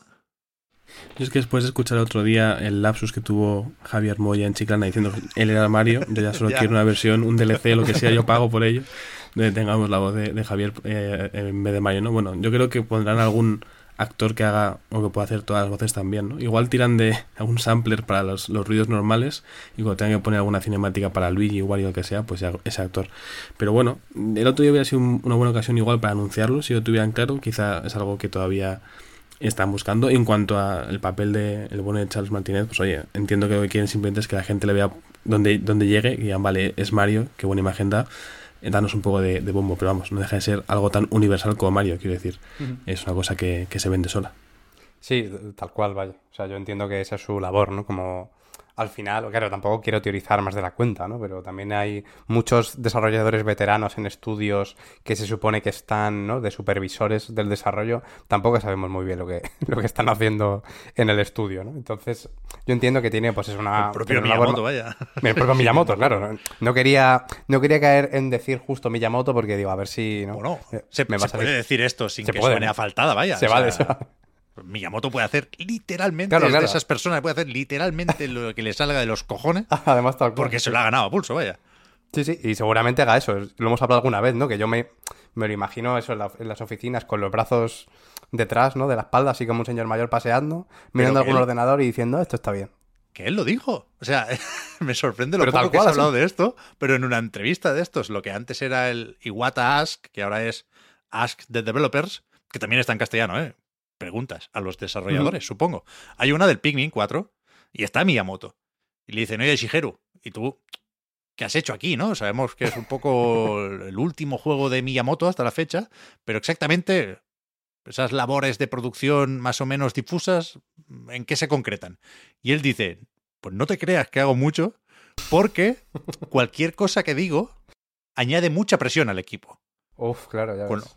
con lo cual, Ser Miyamoto sí, conlleva una gran responsabilidad, ¿eh? ¿sabes? Yo estoy un- yo me echo un, un poquitín para atrás y no, no pasa nada. Creo que eso es eh, eh, esa es su forma de aportar al proyecto, ¿no? Sí, sí, y está bien que lo lea también. Y que... Sí, sí, sí.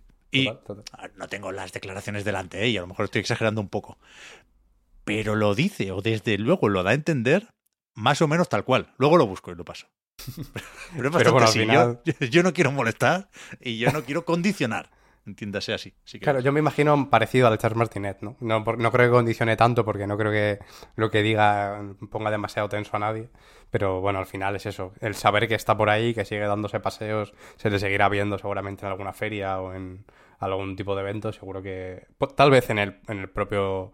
eh, en, en propios eventos de sobre Mario, vaya, en el futuro, hasta que. Bueno, Hasta que se retire del todo. claro, ahora hay, hay que ver eh, hasta qué punto Nintendo le deja hacer eso, ¿no? Porque el- Claro, el también. hecho de que sea embajador, yo entiendo que significa que hay una relación contractual, de alguna forma, ¿no? Ujú. Que por una parte le pagan, por otra parte le dicen lo que puede y lo que no puede hacer en nombre de Mario, ¿no?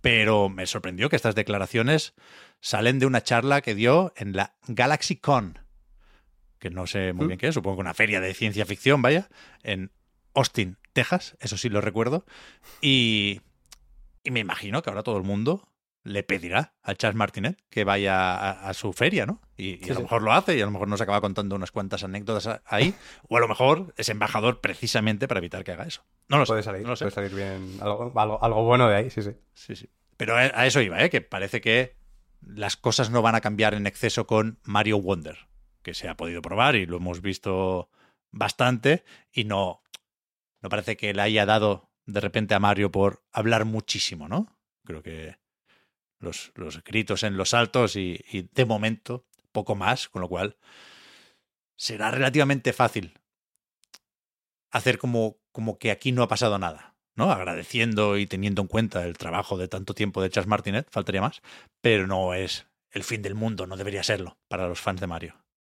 Al revés, se viene un Mario 2D con muy buena pinta.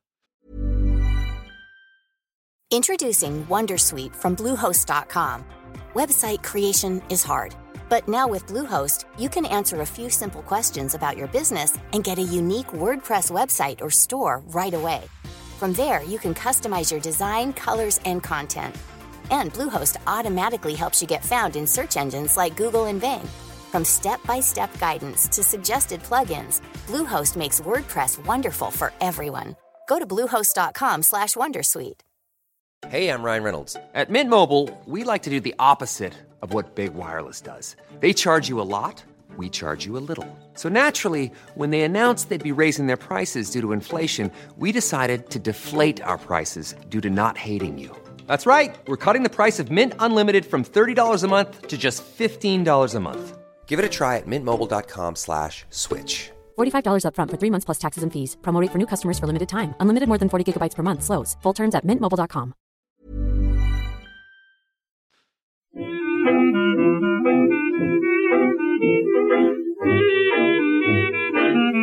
Starfield. Yo creo y a falta de ver cómo acaba siendo la miniatura, que la mayoría de los que le den hoy al play quieren saber qué nos parece Starfield. Y ya digo, repito, creo que tenemos más o menos claro que hay que insistir con esto. No es un análisis lo que se viene a partir de ahora. Hemos jugado poco, sobre todo para lo que requiere un juego así de grande, pero, pero insisto, yo, yo siento cierta presión por hablar de Starfield. Me apetece también, por supuesto, hablar de Starfield. ¿Quién ha jugado? Yo. Yo no tengo el acceso anticipado, lo tengo predescargado. A ver si esta tarde puedo ir empezando, pero, pero de momento nada. Vale, vale, vale. ¿Cuántas horas llevas, Víctor? No te sabría decir, pero no muchas. Porque me pilló vale. que. que me tenía que ir de vacaciones. Vaya. Y jugué lo que pude en, en el- en un día y medio o dos que tuve disponibles. Y. Y, y a, y a sabiendas de que no iba a poder dedicarle mucho tiempo, que no quería empezar esa, esa historia principal que se supone que está particularmente bien eh, y dejarla a medias, pues estuve un poco haciendo ahí el canelo espacial. Y. Y en- entonces he dedicado ese tiempo a dar vueltas por el espacio, básicamente.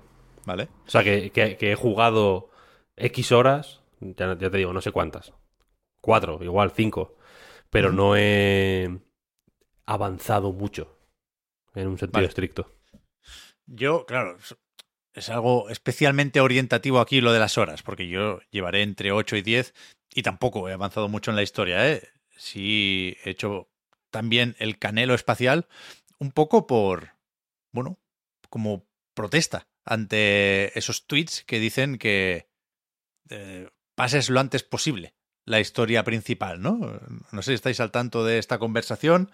Parece que hay una serie de sorpresas o de secretos en la nueva partida Plus.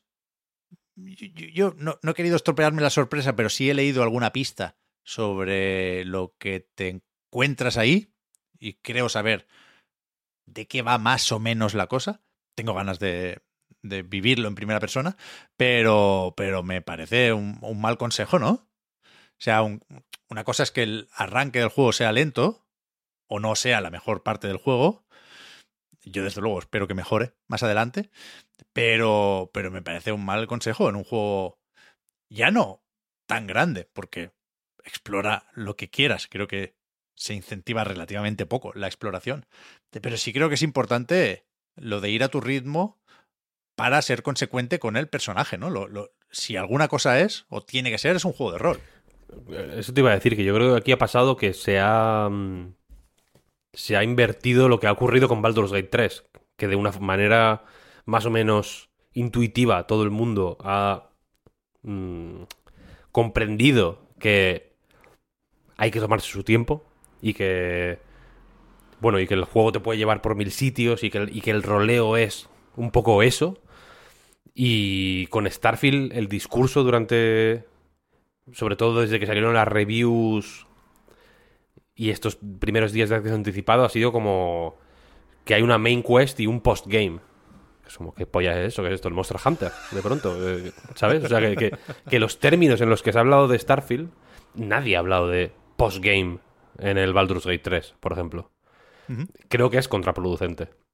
Creo que te, que te o sea, coloca tu partida en una perspectiva que, que- que te va a ofuscar lo que estás haciendo en realidad. ¿Sabes? No hay eh, necesidad, yo creo, de pensar en el postgame. ¿Sabes? Y si, y si fuera. Yo, o sea, yo, yo tengo la sensación de que si fuera tan importante lo que ocurre en el New Game Plus, que no dudo que sea impactante o sorprendente o, o incluso importante, de hecho, el juego mismo decidiría llevarte hasta ahí lo más rápido posible. ¿Sabes? Hmm. Porque quiero decir, Bethesda lleva unos años haciendo juegos. No es un estudio Sí, nuevo, claro. ¿eh? Llevan muchísimos años. Y no solo llevan muchísimos años haciendo juegos, sino que llevan muchísimos años haciendo este juego. E- Es lo que han hecho en toda su carrera. No han hecho otra cosa. este juego. Entonces ellos saben eh, en qué. eh, en qué. mm, O sea, ¿en qué momento tienen que sacarte las cartas? Quiero decir, ¿sabes? En el Skyrim, imagínate que fuera que el Fus mm, Dorra lo, ¿no? Lo, lo desbloqueas a las 70 horas y que puedes jugar sin esa habilidad. No ocurre así. ¿Sabes? Lo importante te lo van sacando cuando tienen que sacarlo. Yo también creo que me he medio spoileado de lo que puede ser el- lo del New Game Plus, vaya. Pero aún así, al menos mm, a título personal, no lo quiero vender como un consejo, vaya, pero a título personal me lo quiero tomar con relativa calma, en el sentido de que no, Yo no quiero. eh, no quiero hacer como suelo hacer con los juegos de Bethesda. Que es ignorar la misión principal. Oblivion, por ejemplo, yo nunca me lo he pasado. Jugué cientos de horas a Oblivion y, y no me lo llegué a terminar. Y de hecho, en Oblivion, por si alguien recuerda cómo es ese juego, yo lo recuerdo de aquella forma, porque ya digo, jugué cientos de horas, pero fue hace mucho tiempo. Hay un momento al principio en el que te dicen, ve al- a un portal de Oblivion, que te lleva como al mundo demoníaco. Que es, que es, que es la primera misión, digamos, ¿no? Es la, la misión que te pone en situación de hay un como una dimensión demoníaca y, y se está yendo a, la puta esto. Entiendo que en cierto momento se, la separación entre la dimensión demoníaca y el mundo real, entre comillas, será más em, frágil que, que al principio, ¿no? Pero no lo sé porque insisto que no lo hice. Yo vi esa misión y de camino para allá me salieron un par de side quests que me distrajeron, tal, luego me fui a para aquí, para allá, para allá, para allá, para allá y, y no hice la primera misión. En ningún momento. En este en este me ha pasado un poco así, ¿eh? Porque por poner un poco en contexto, en Starfield eres básicamente un minero, ¿no? Que o una minera, lo que tú eh, elijas, que encuentra un, como una especie de fragmento de un artefacto mm, demencial, ¿no? Que es como una placa así de metal que, que luego vas a una a esta gran ciudad eh, Nueva Atlantis, se llama, puede ser. Nunca sé si es Nueva Atlantis o Nueva Atlántida. Creo que es Bueno. Nueva Atlántida. Puede, no, es que no, no me sé los nombres, dis- disculpad. Eh, y hay ahí como, una, como un grupo de gente que se dedica a encontrar esos fragmentos y a... Como que quieren reconstruir el artefacto o, o- creo que lo llaman artefacto, ¿no? Esto, esto sí que es así. Y, Sí, sí. y se supone que algo pasará con eso, ¿no? Entiendo que el artefacto tiene un punto de magia, entonces eh, te, pasa, ¿no? Que cuando entras en contacto con este primer fragmento de artefacto, te, hay un momento así sí, medio psicodélico, un poco tibio. A mí al principio me parece bastante malo, la verdad. Eh, pero luego la misión es esa, ¿no? Es ir buscando cachos del artefacto. Entonces, la, en el camino en el que. En, ir a, a encontrar trozos del artefacto, ya me. O sea, insisto, quiero no desviarme, pero es que el juego no para de mandarme estímulos que me, que me hacen. Me siento como. Mr. Magoo.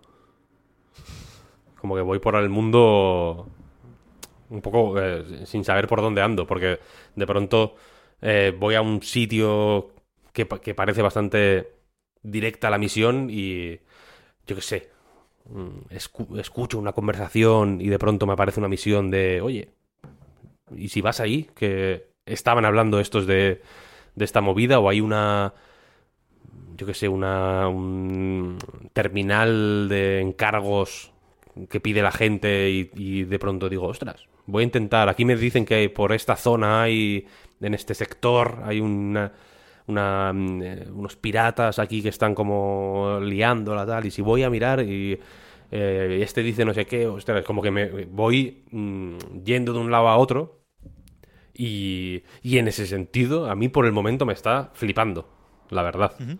Mm, en- supongo que hay una parte aquí de suerte, entre comillas, o de que te lleve el juego por sitios que te resulten más o menos estimulantes, pero a mí me ha llevado por varios eh, lugares que he pensado, ostras, qué guay, qué mm, situaciones más más mm, más espaciales. Es un poco estúpido, ¿no? Decir qué situación más espacial, pero el, rollo de Skyrim en el espacio yo creo que, que funciona, funciona más cuanto más en el espacio es, quiero decir. Entonces yo he tenido como varias experiencias ahí con naves, eh, con la gravedad cero, con cosas del espacio, más que con tiroteos, por ejemplo, ¿sabes?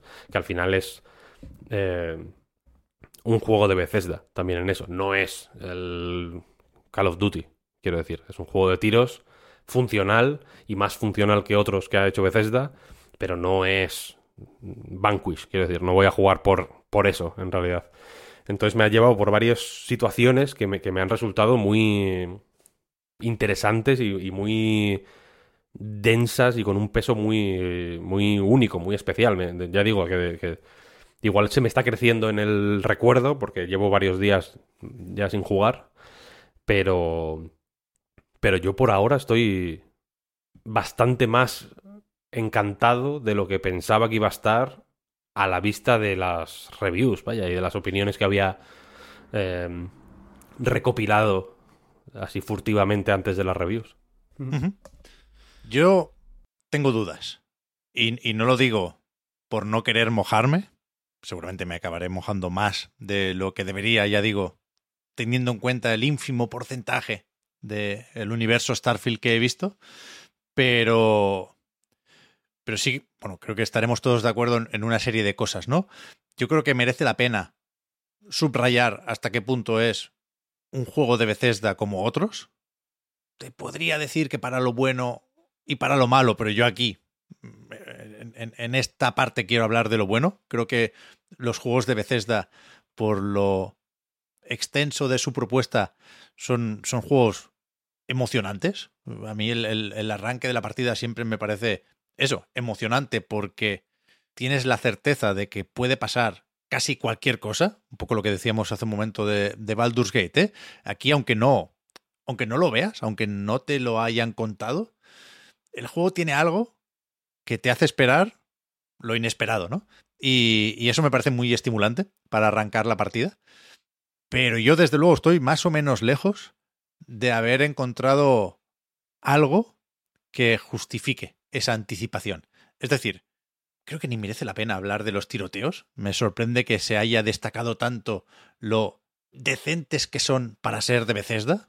O sea, me, me parece que la parte de la acción es competente, pero creo que es eh, que no vamos a llegar a ningún lado, quiero decir, hablando mucho de esto. Creo que, está bien, pero no es reseñable. Tampoco está mal, ¿eh? Ni mucho menos. Pero que lo que mola es todo lo demás. Lo que mola es descubrir las ciudades, conectar o no con los personajes, sorprenderte por cómo se despliegan una serie de misiones y cómo hay incluso un poco de efecto cascada, ¿no? Cuando puedes tirar de un hilo y una cosa te lleva a la otra. To- Todo eso, cuando es orgánico, me parece sensacional y no dudo que vaya a estar en Starfield. ¿eh? Pero el arranque, no sé si porque me parece un poco más Effect. Ahí también teníamos una baliza que, que generaba una serie de visiones en el protagonista o la protagonista, ¿no? Y después te ibas a, a la ciudadela, que puedes, bueno, puedes recordar un poco cuando llegas a Nueva Atlántida también. Y, por ahí me falta muchísimo por ver, vaya.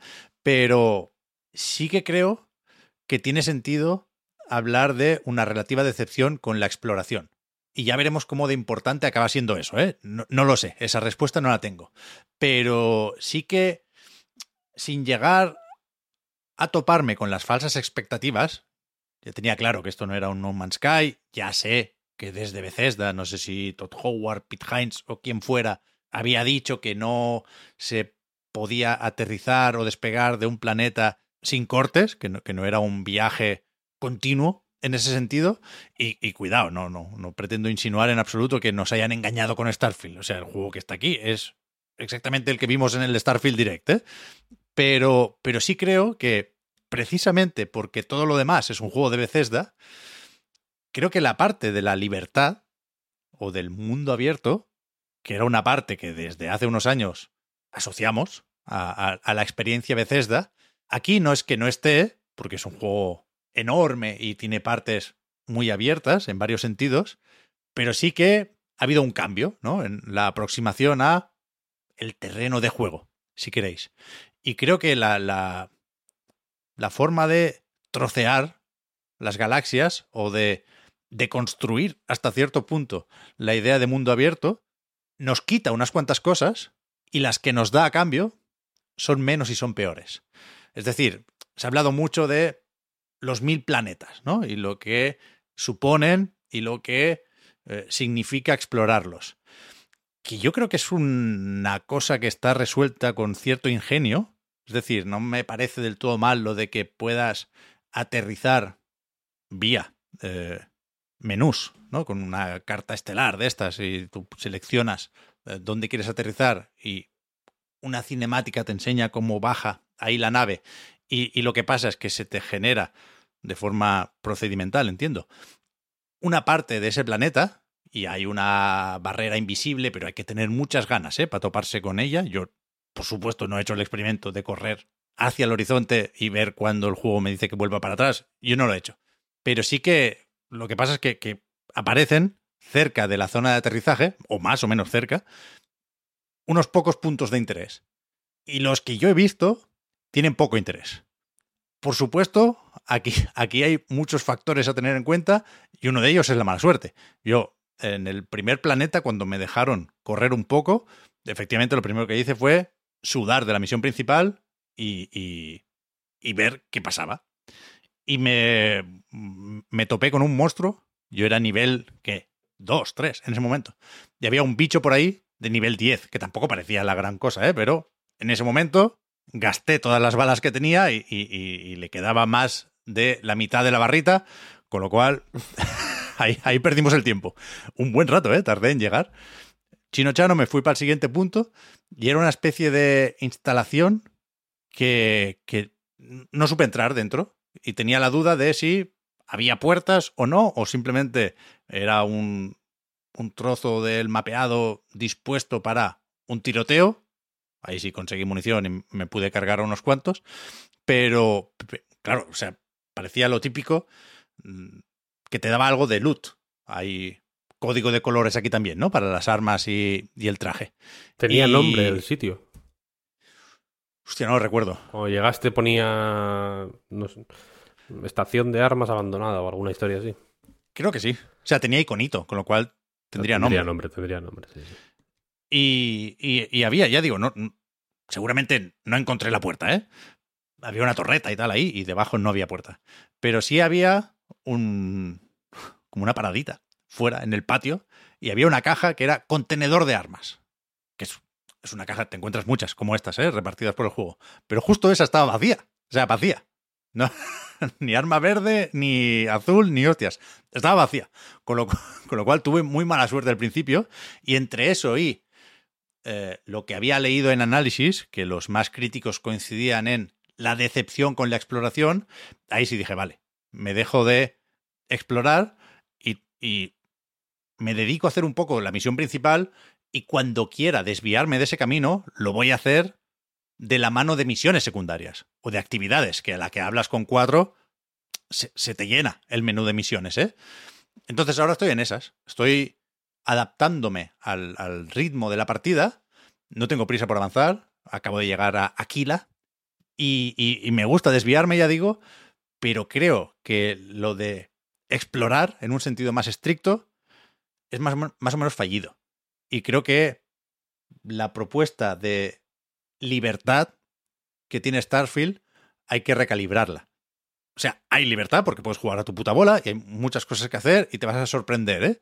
Pero creo que de momento la experiencia tiene menos de viaje de lo que yo pensaba. O, el, o es un viaje más raro. Porque al final, yo, yo entiendo, ¿eh? Lo, lo cómodo del viaje rápido y de las transiciones. Y si no estuviera esto, lo echaríamos de menos. Pero cuando te toca una misión de hacer un recadito rápido aquí y allá, sí que pasas más tiempo del que el cuerpo te pide entre menús y tiempos de carga. Y cuidado, aquí estamos un poco al límite. Yo, sé que es peligroso moverse por aquí porque es difícil, decía el otro día, calcular cuándo estás pidiendo una versión mejor de este juego y cuándo estás pidiendo otro juego. Pero yo sí creo que se podría haber hecho de otra forma esto. Mm, no sé qué decirte, la verdad. No sé qué decirte. Porque Porque en mi caso es que sí que me han pasado cosas, tío. O sea, sí que en, en- en mi experiencia de exploración sí que ha habido momentos en los que he dicho, ostras, este punto de interés me, me- puede que me lleve a, a un sitio. Me pasó lo mismo, que me llegué a un planeta y dije, voy a abrir el, el escáner este a ver qué hay. Y entonces había un icono de estos, eh, blanco y negro. Y- fui hacia allí y había... Te, te he preguntado lo del nombre porque en mi caso había un... Eso, almacén de armas abandonado se llamaba, creo, o algo así. Y no había nadie. Ni nada, ni encontré una forma de entrar. Pero me puse como a mirar por los alrededores y de pronto encontré en un... No sé cómo llamarlo, en un recoveco que había ahí en el, en el escenario, un grupo de piratas que estaban ahí como agazapaos, con un robot y no sé qué, con, con- tenían una torreta de, de seguridad y tal y cual, y me metí en un tiroteo bastante hardcore. A mí los tiros no me parecen buenos, honestamente, no... eh, cu- Cuando hay muchos enemigos no me mola. Yo soy, yo prefiero, o sea, me voy muy lejos y voy matando de uno en uno Sí. a los ratilla, no me gusta eh, interactuar con el sistema de disparos, la verdad. A mí las armas me parecen muy correctas, pero la IA flojea. Alguien me ha dicho que me lo ponga en difícil. Me lo tengo que poner en difícil, a ver. Las armas ah, tampoco son. Me quedo sin munición súper fácil. No me mola. No es una cosa que me emocione. Tengo mil armas eh, de mierda porque voy rapiñando a todos los cadáveres y son todas las armas iguales y muy malas. No, no es una cosa que me emocione particularmente, los disparos, quiero decir. Pero ahí sí que hubo un momento de. Estos cabrones estaban aquí eh, guardando este lugar y luego en, el, en la ubicación ocurrió algo. Sí ocurrió una...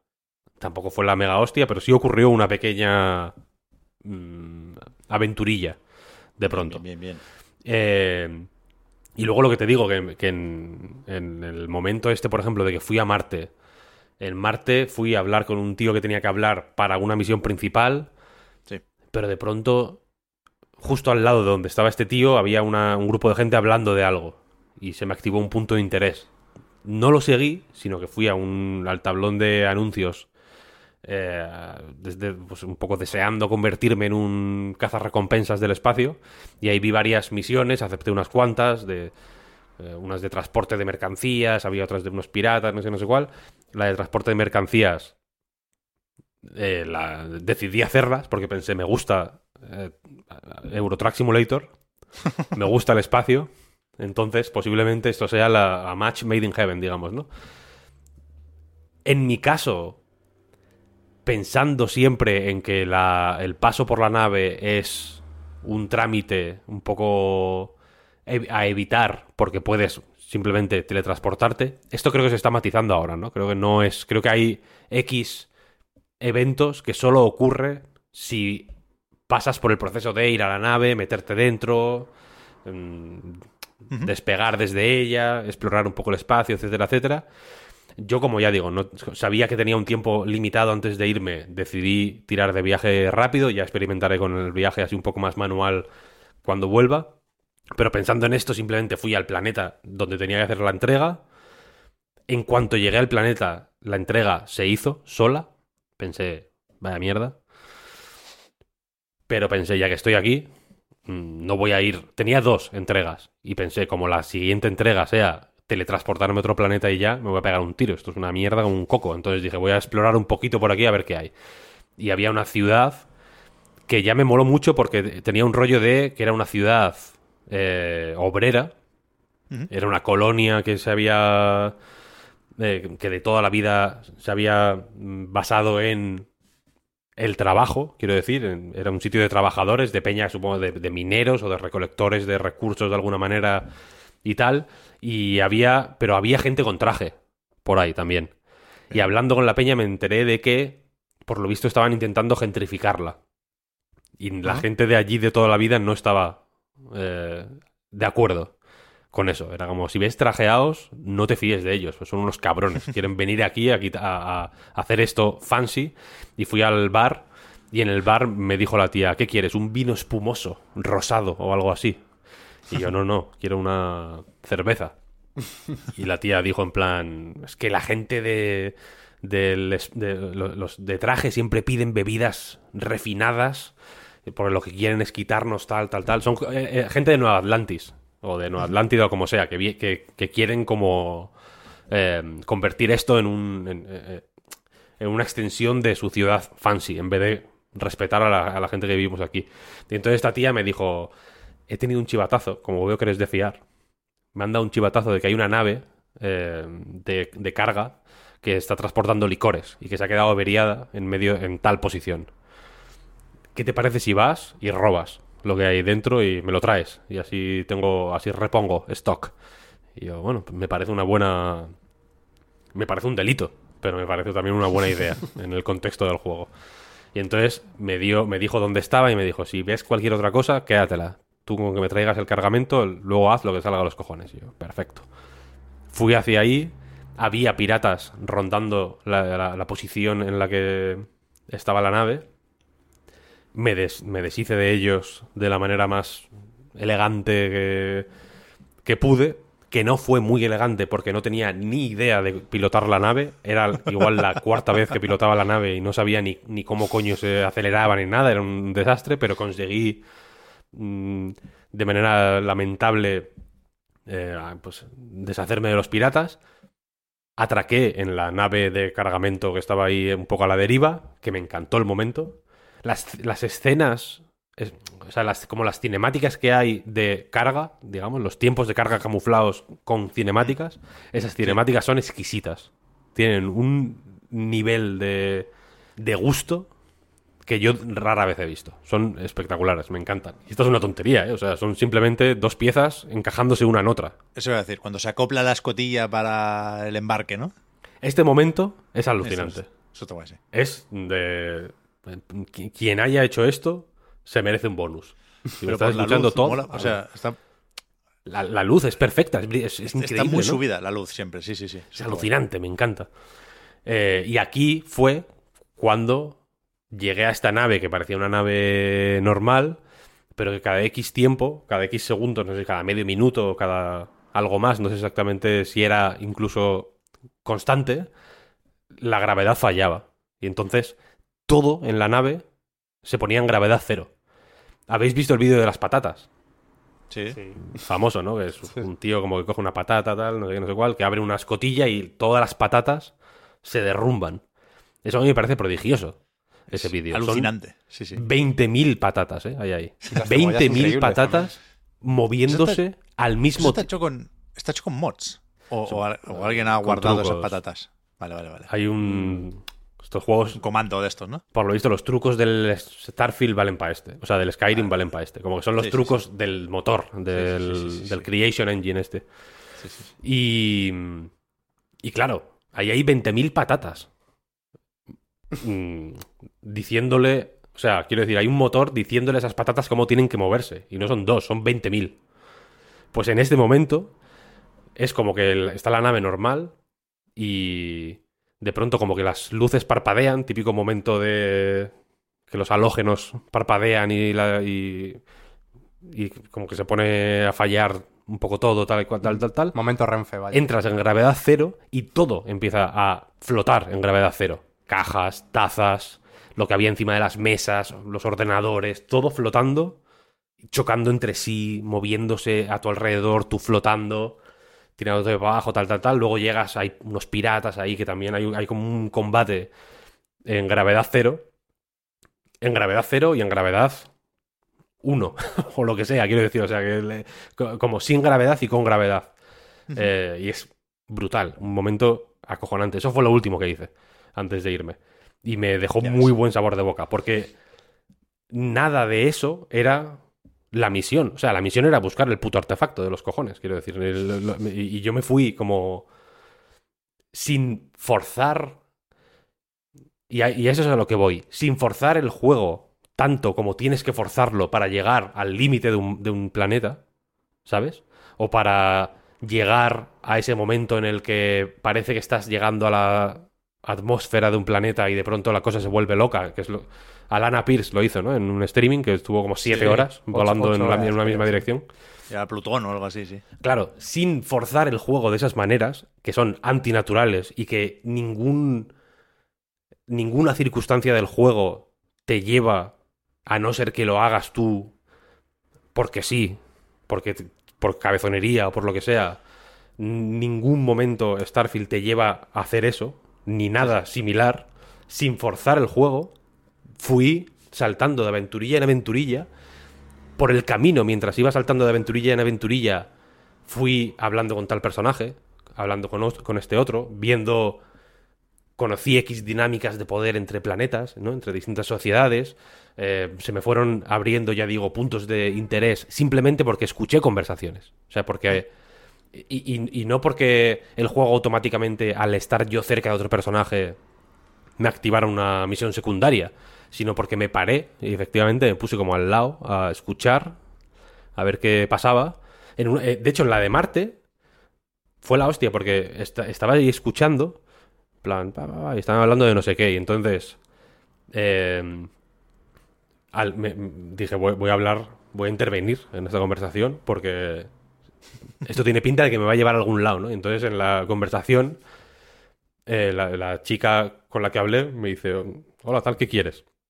Y le dije, y había una opción que era mentir. Soy, el, eh, trabajo en no sé qué, soy nuevo. Y, le, hice el, check de la mentira y, la tía se lo tragó y me trataba como si fuera, o sea, como si fuera un empleado y tuviera que estar, eh, tuviera que saber, o fuera natural que supiera eh, lo que habían estado hablando, lo que yo había estado espiando, digamos, ¿sabes? Y me pareció súper guay, quiero decir, fue una- un momento muy orgánico, en realidad. Entonces, e- estos momentitos tan orgánicos, hubo otro, otra misión, otro momento, y ya termino, perdonad, que me encantó, que fue cuando llegas a Nueva Atlántida, cuando coges el metro para ir a, a la sede esta, o al caserón este, hay una chica que estaba riendo en la estación. Y si hablas con ella, te cuenta su vida, básicamente.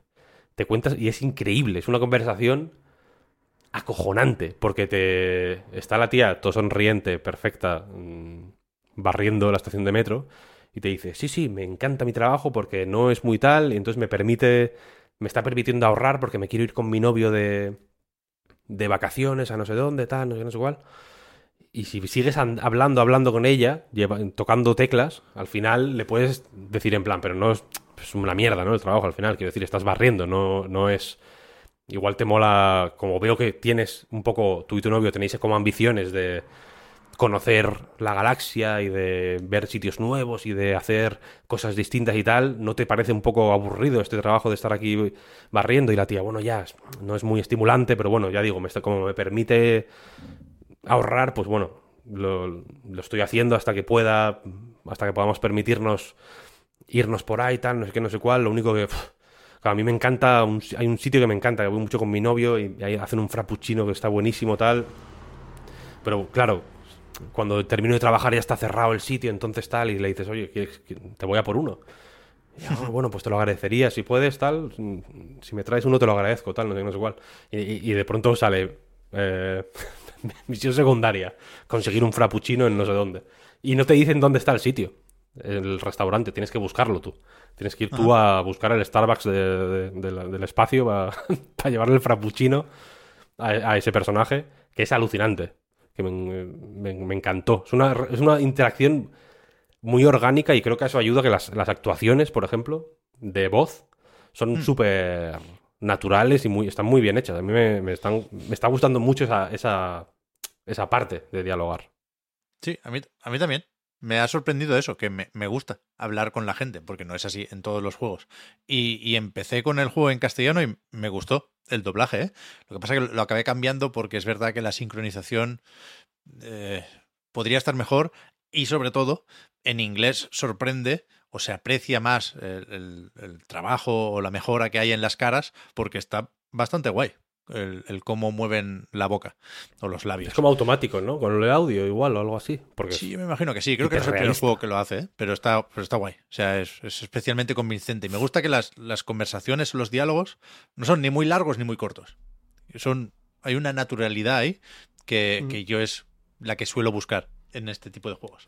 Hmm, Funciona bien. No es, no es Baldur's Gate, debo decir, que tiene bastantes mejores diálogos, está bastante mejor escrito y en, y en general da muchas más opciones para llevar las conversaciones por donde quieras. Aquí al final mm, no es tan vasto, pero no deja de ser un poco el...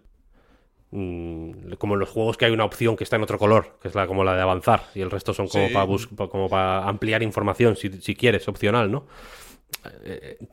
Tiende más a eso que a un rollo, como ya digo, como el de Baldur's Gate, ¿no? Que la misma conversación puede acabar de cinco maneras distintas Sí, sí. Y, y son cinco juegos diferentes de pronto.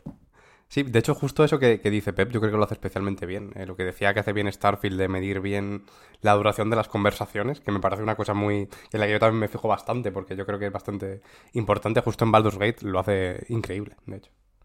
A mí no me desagrada, ¿eh? Lo de que, por ejemplo, haya un minijuego para persuadir. Es un poco evidente, pero al final ayuda a, saber dónde invertir los puntos de habilidad, que es algo que es.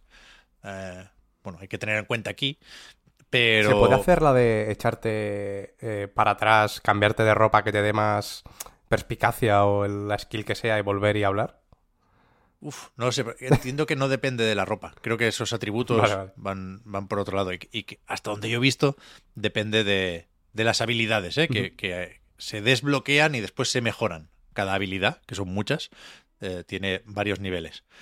Pero, pero sí, efectivamente, Víctor, o sea, no descubrimos nada aquí, supongo, si decimos que eh, el juego es mejor en sus momentos más orgánicos y, y por eso aquí hay un punto de, de azar, porque eh, puedes descubrir antes o después algunos de esos momentos. Yo lo de la, la nave con la ingravidez y las cajas flotando, después de haber visto el vídeo de las patatas, efectivamente, eh, quiero encontrar algo así. No, no lo he hecho de momento, pero no dudo que, que tarde o temprano pasará. ¿eh?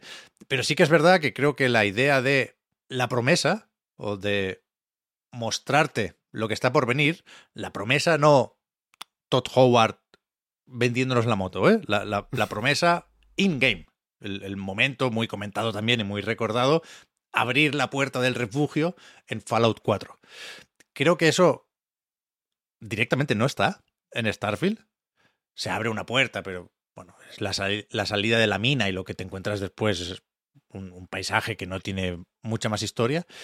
Creo que, que esa ilusión por descubrir el propio juego la gestiona de una forma un poco peor Starfield. Con lo cual, eh, insisto, tengo ganas de ver por dónde me lleva la misión principal, que no, no, no me desagradan estos de la constelación o de la logia, no, no, no son especialmente carismáticos, pero me gusta que sean gente más o menos normal, ¿no? Que pueda tener la misma importancia alguien que me atienda en un bar. Y, y al final será un juego de historias, ¿eh? De, de, de anécdotas y de vivencias. Pero. Pero yo sí creo que es demasiado fácil, volviendo a lo que decíamos al principio, creer a quien te dice que las primeras 10, 20 horas no son las mejores. Coñe, puedes guardarte una sorpresa para más adelante y aún así cuidar esas 10 primeras horas, ¿no? Cuidarlas más. Pero bueno, eh, ent- entendiendo, en definitiva, eh, esa disparidad de opiniones, por eso la contraponía al principio a lo que vivimos con los análisis de Baldur's Gate 3, también es verdad que tengo muchísimas ganas de seguir jugando, ¿eh? Para encontrar la que no dudo que será la mejor cara de Starfield y también para poder hablar de cosas que siquiera hemos mencionado hoy porque no hemos llegado a trastear lo suficiente, ¿no? Pienso en el tema de, los puestos y de la extracción de recursos, no sé cómo de importantes acabarán siendo, o en el tema de la personalización de las naves, ¿no? Que no es algo con lo que yo me vea pasando mucho tiempo, no, no tengo intención de entrada de eh, intentar montar algo más o menos parecido al halcón milenario, como han hecho por ahí, pero sí parece claro, ¿no? Que es una de esas partes muy curradas y por ello muy aplaudidas de, de Starfield. Junto con cualquier otra cosa que apuntemos durante los próximos días, ya digo, se comentará todo esto en próximos programas. No sé si Bethesda ha escondido por ahí algún robot especialmente grande Yo de momento estoy contento con Vasco, pero no habíamos hablado todavía del Armor Core 6. Y hay que hablar de los juegos de From Software, ¿no? Ahora más que nunca. Sí, yo creo que de este en especial. Un poco. Mm. No sé si estaréis de acuerdo. Sí, sí. Aquí, Oscar y tú sois los que más habéis jugado. Yo me lo puse. Nada. Un par de horitas. He hecho unas pocas misiones. No, no me las hice además a la primera. Hablaremos de esto también. Con lo cual, vosotros diréis que. No creo que tenga mucho sentido empezar hablando aquí de expectativas, ¿no? O sea, no. Pero yo creo que sí. Bueno, fíjate. sí. Sí, de- del rollo Souls también. O sea, iba a decir, Mm. demasiados juegos ya son el Souls de no sé qué, como para buscar algo de eso aquí también, ¿no? Que haga otras cosas. Bueno, pero al haberlo hecho From Software justo, precisamente es, el- es cuando hay que hacerlo. Ah, pero, pero, pero, pero no mola que se encasille From Software. No, pero el. O sea, creo que sería un poco inocente también no tener en cuenta el contexto. Esta gente lleva muchos años haciendo Souls-like. Y sin hacer ¿Sabes? Armor Core. Pero es muy poco Souls, ¿no? Yo, yo soy cada vez menos partidario. Y, y aquí puede que esté recogiendo cable, ¿eh? Pero soy cada vez menos partidario de meter Sekiro en ese saco, por ejemplo. Y Armor Core, por lo que he visto yo, ni de coña lo metería ahí. ¿Por qué? Porque tiene jefes difíciles. Sekiro, ¿por qué no? Sekiro sí, 100%. Otro rollo. Por el tema de, de romper la guardia al final, ¿no? De, de romper la postura. O sea, yo me considero más o menos bueno jugando a Sekiro y tirando a malo jugando a Dark Souls, Demon Souls y Elden Ring. Yo, o sea, a- mí se me hacen muy distintos, de verdad. Pero porque la forma de jugar a Dark Souls que representa Sekiro se te dará mejor, posiblemente. O, o la, igual que la forma de jugar a Bloodborne, que al final no dejan de ser Dark Souls destilados en una dirección o en otra. Pero a, a mí personalmente no me parece loco para nada eh, meter eh, Dark Souls, o sea, Sekiro, Bloodborne o demás en, en el saco de los No, Souls. no, o sea, porque no, me parece loco, ¿eh? No, no me escandalizo ni mucho menos. Pero si me preguntáis. Si, quieres, guay, o sea, está bien, no pasa nada, pero que, el- que el- a a mí lo que me parece increíble es que son la forma de hacer Souls-like que luego han copiado el resto. Muy pocos Souls-like han inventado nada, ¿sabes? La mayoría, de hecho, han, han copiado a los Souls-like de From. Y eso es, eso es eh, bastante alucinante. Y Armored Core, yo personalmente no le veo nada de... O lo que le veo de Souls no es quizá lo que... Lo que igual va buscando alguien que diga, ostras, me gusta mucho el Elden Ring, igual esto es parecido. Creo que sí tiene una parte, no de Souls, sino de la forma de hacer juegos de From. Hay Que- algo ahí de la, de la filosofía, estoy de acuerdo. que está un poco. O sea, está en, el, en los Armored Core anteriores. Yo no he jugado ninguno anterior al 4, pero el 4, el Foranser, el, el 5 y el Verdict Day sí los he jugado. Y. Y también he jugado, pues, yo que sé, cosas tipo Eternal Ring o los Kingsfield, cosas así. Y ahí ya hay un poco de esta forma de hacer juegos, ¿eh? No, no, no te voy a decir que sea... A mí, a mí, por ejemplo, Kingsfield no me parece particularmente Souls, quiero decir. No es en plan, el primer Dark Souls fue Kingsfield. Mm, Citation needed, ¿no? Como en la Wikipedia.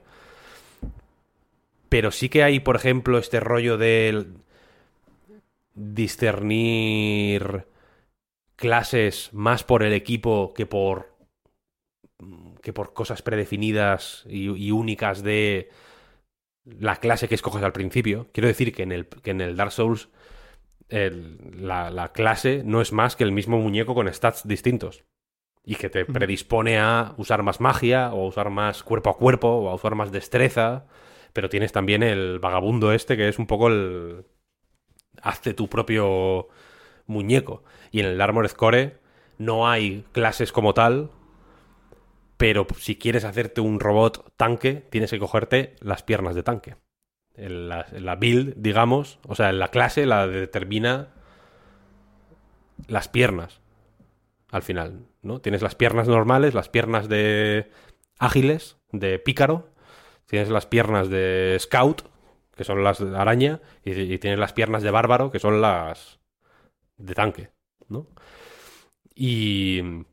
Pero dejando al lado eso, a mí sí me parece más o menos interesante pensar en lo que tiene Armored Core de juego de From Software, porque es el primer juego de From Software en cierto tiempo que no es un Souls.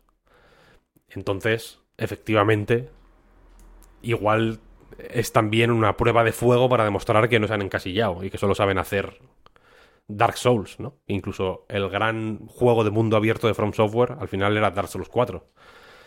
Entonces, eh, igual sí que...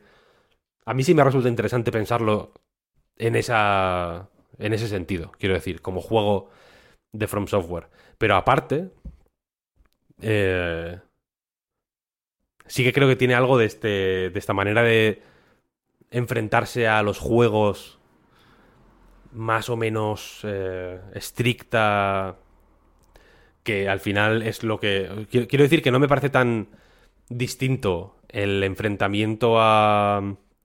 Yo qué sé. A un primer jefe de... Al, al ogro del Sekiro, por ejemplo. Este que está ahí encadenado. Que no sé, es como el primer jefe así importante que hay, digamos. O el primer. Luego esos. Los ogros son como los masillas normales al, al final, pero en ese momento es como un encuentro con un jefe, digamos. No, no veo mucha dif- diferencia entre ese momento y el. y el helicóptero, por ejemplo. de la- del Armored Core, de la primera misión. En el sentido de que te obliga a decir, vale, hasta aquí he llegado. eh, Pues Sí, por cabezonería. ¿no? jugando. me- claro, pues algún perro me ha mordido y no pasa nada, o este me ha dado una hostia y no. Y bueno, he muerto seguramente más de lo que me habría gustado, pero he llegado hasta aquí. Pero aquí, lo siento, pero tienes que. Tienes que saber lo que estás haciendo. No, a, partir de aquí ya no vale eh, darse cabezazos contra la pared. Y en ese sentido, creo que, que Armored Core sí que tiene algo de.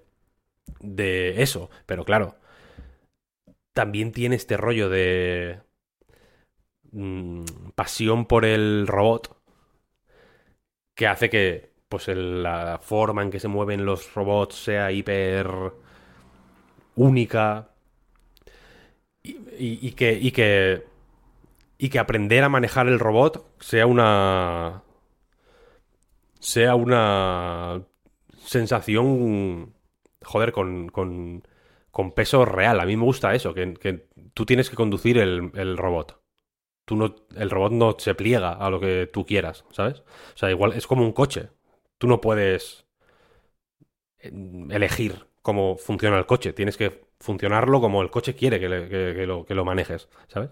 Y estos robots también tienen sus inercias, tienen sus pesos, tienen sus eh, puntos de, de- de cansancio, digamos, ¿no? Las armas se sobrecalientan en cierto momento. Tú tienes que plegarte a, a una serie de características objetivas de cada de cada robot o de cada combinación de piezas que puede formar un robot y tienes que manipular esas variables en tu favor en la medida de lo posible para enfrentarte a enemigos que en muchas ocasiones ponen al límite o llevan al límite las capacidades de tu robot.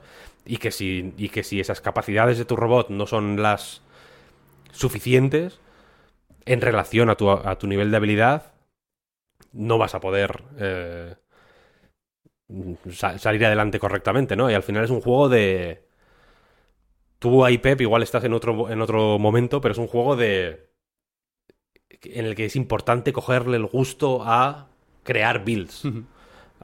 Yo tengo la- yo guardo las builds. Cuando me mato un jefe, la guardo con el nombre del jefe. En plan, esta es la. Con esta maté a tal jefe. El caso más. Esto lo empecé a hacer con Valteus, que es el caso famoso. Famoso, este, sí. este bicho. Este bicho que tiene ahí que tira como cohetes. Una, una lona de cohetes en tu, direc- en tu dirección, que es como el primer jefe realmente difícil. Quiero decir, el helicóptero del que hablaba antes al final es un poco mm, pues, un calentamiento, digamos.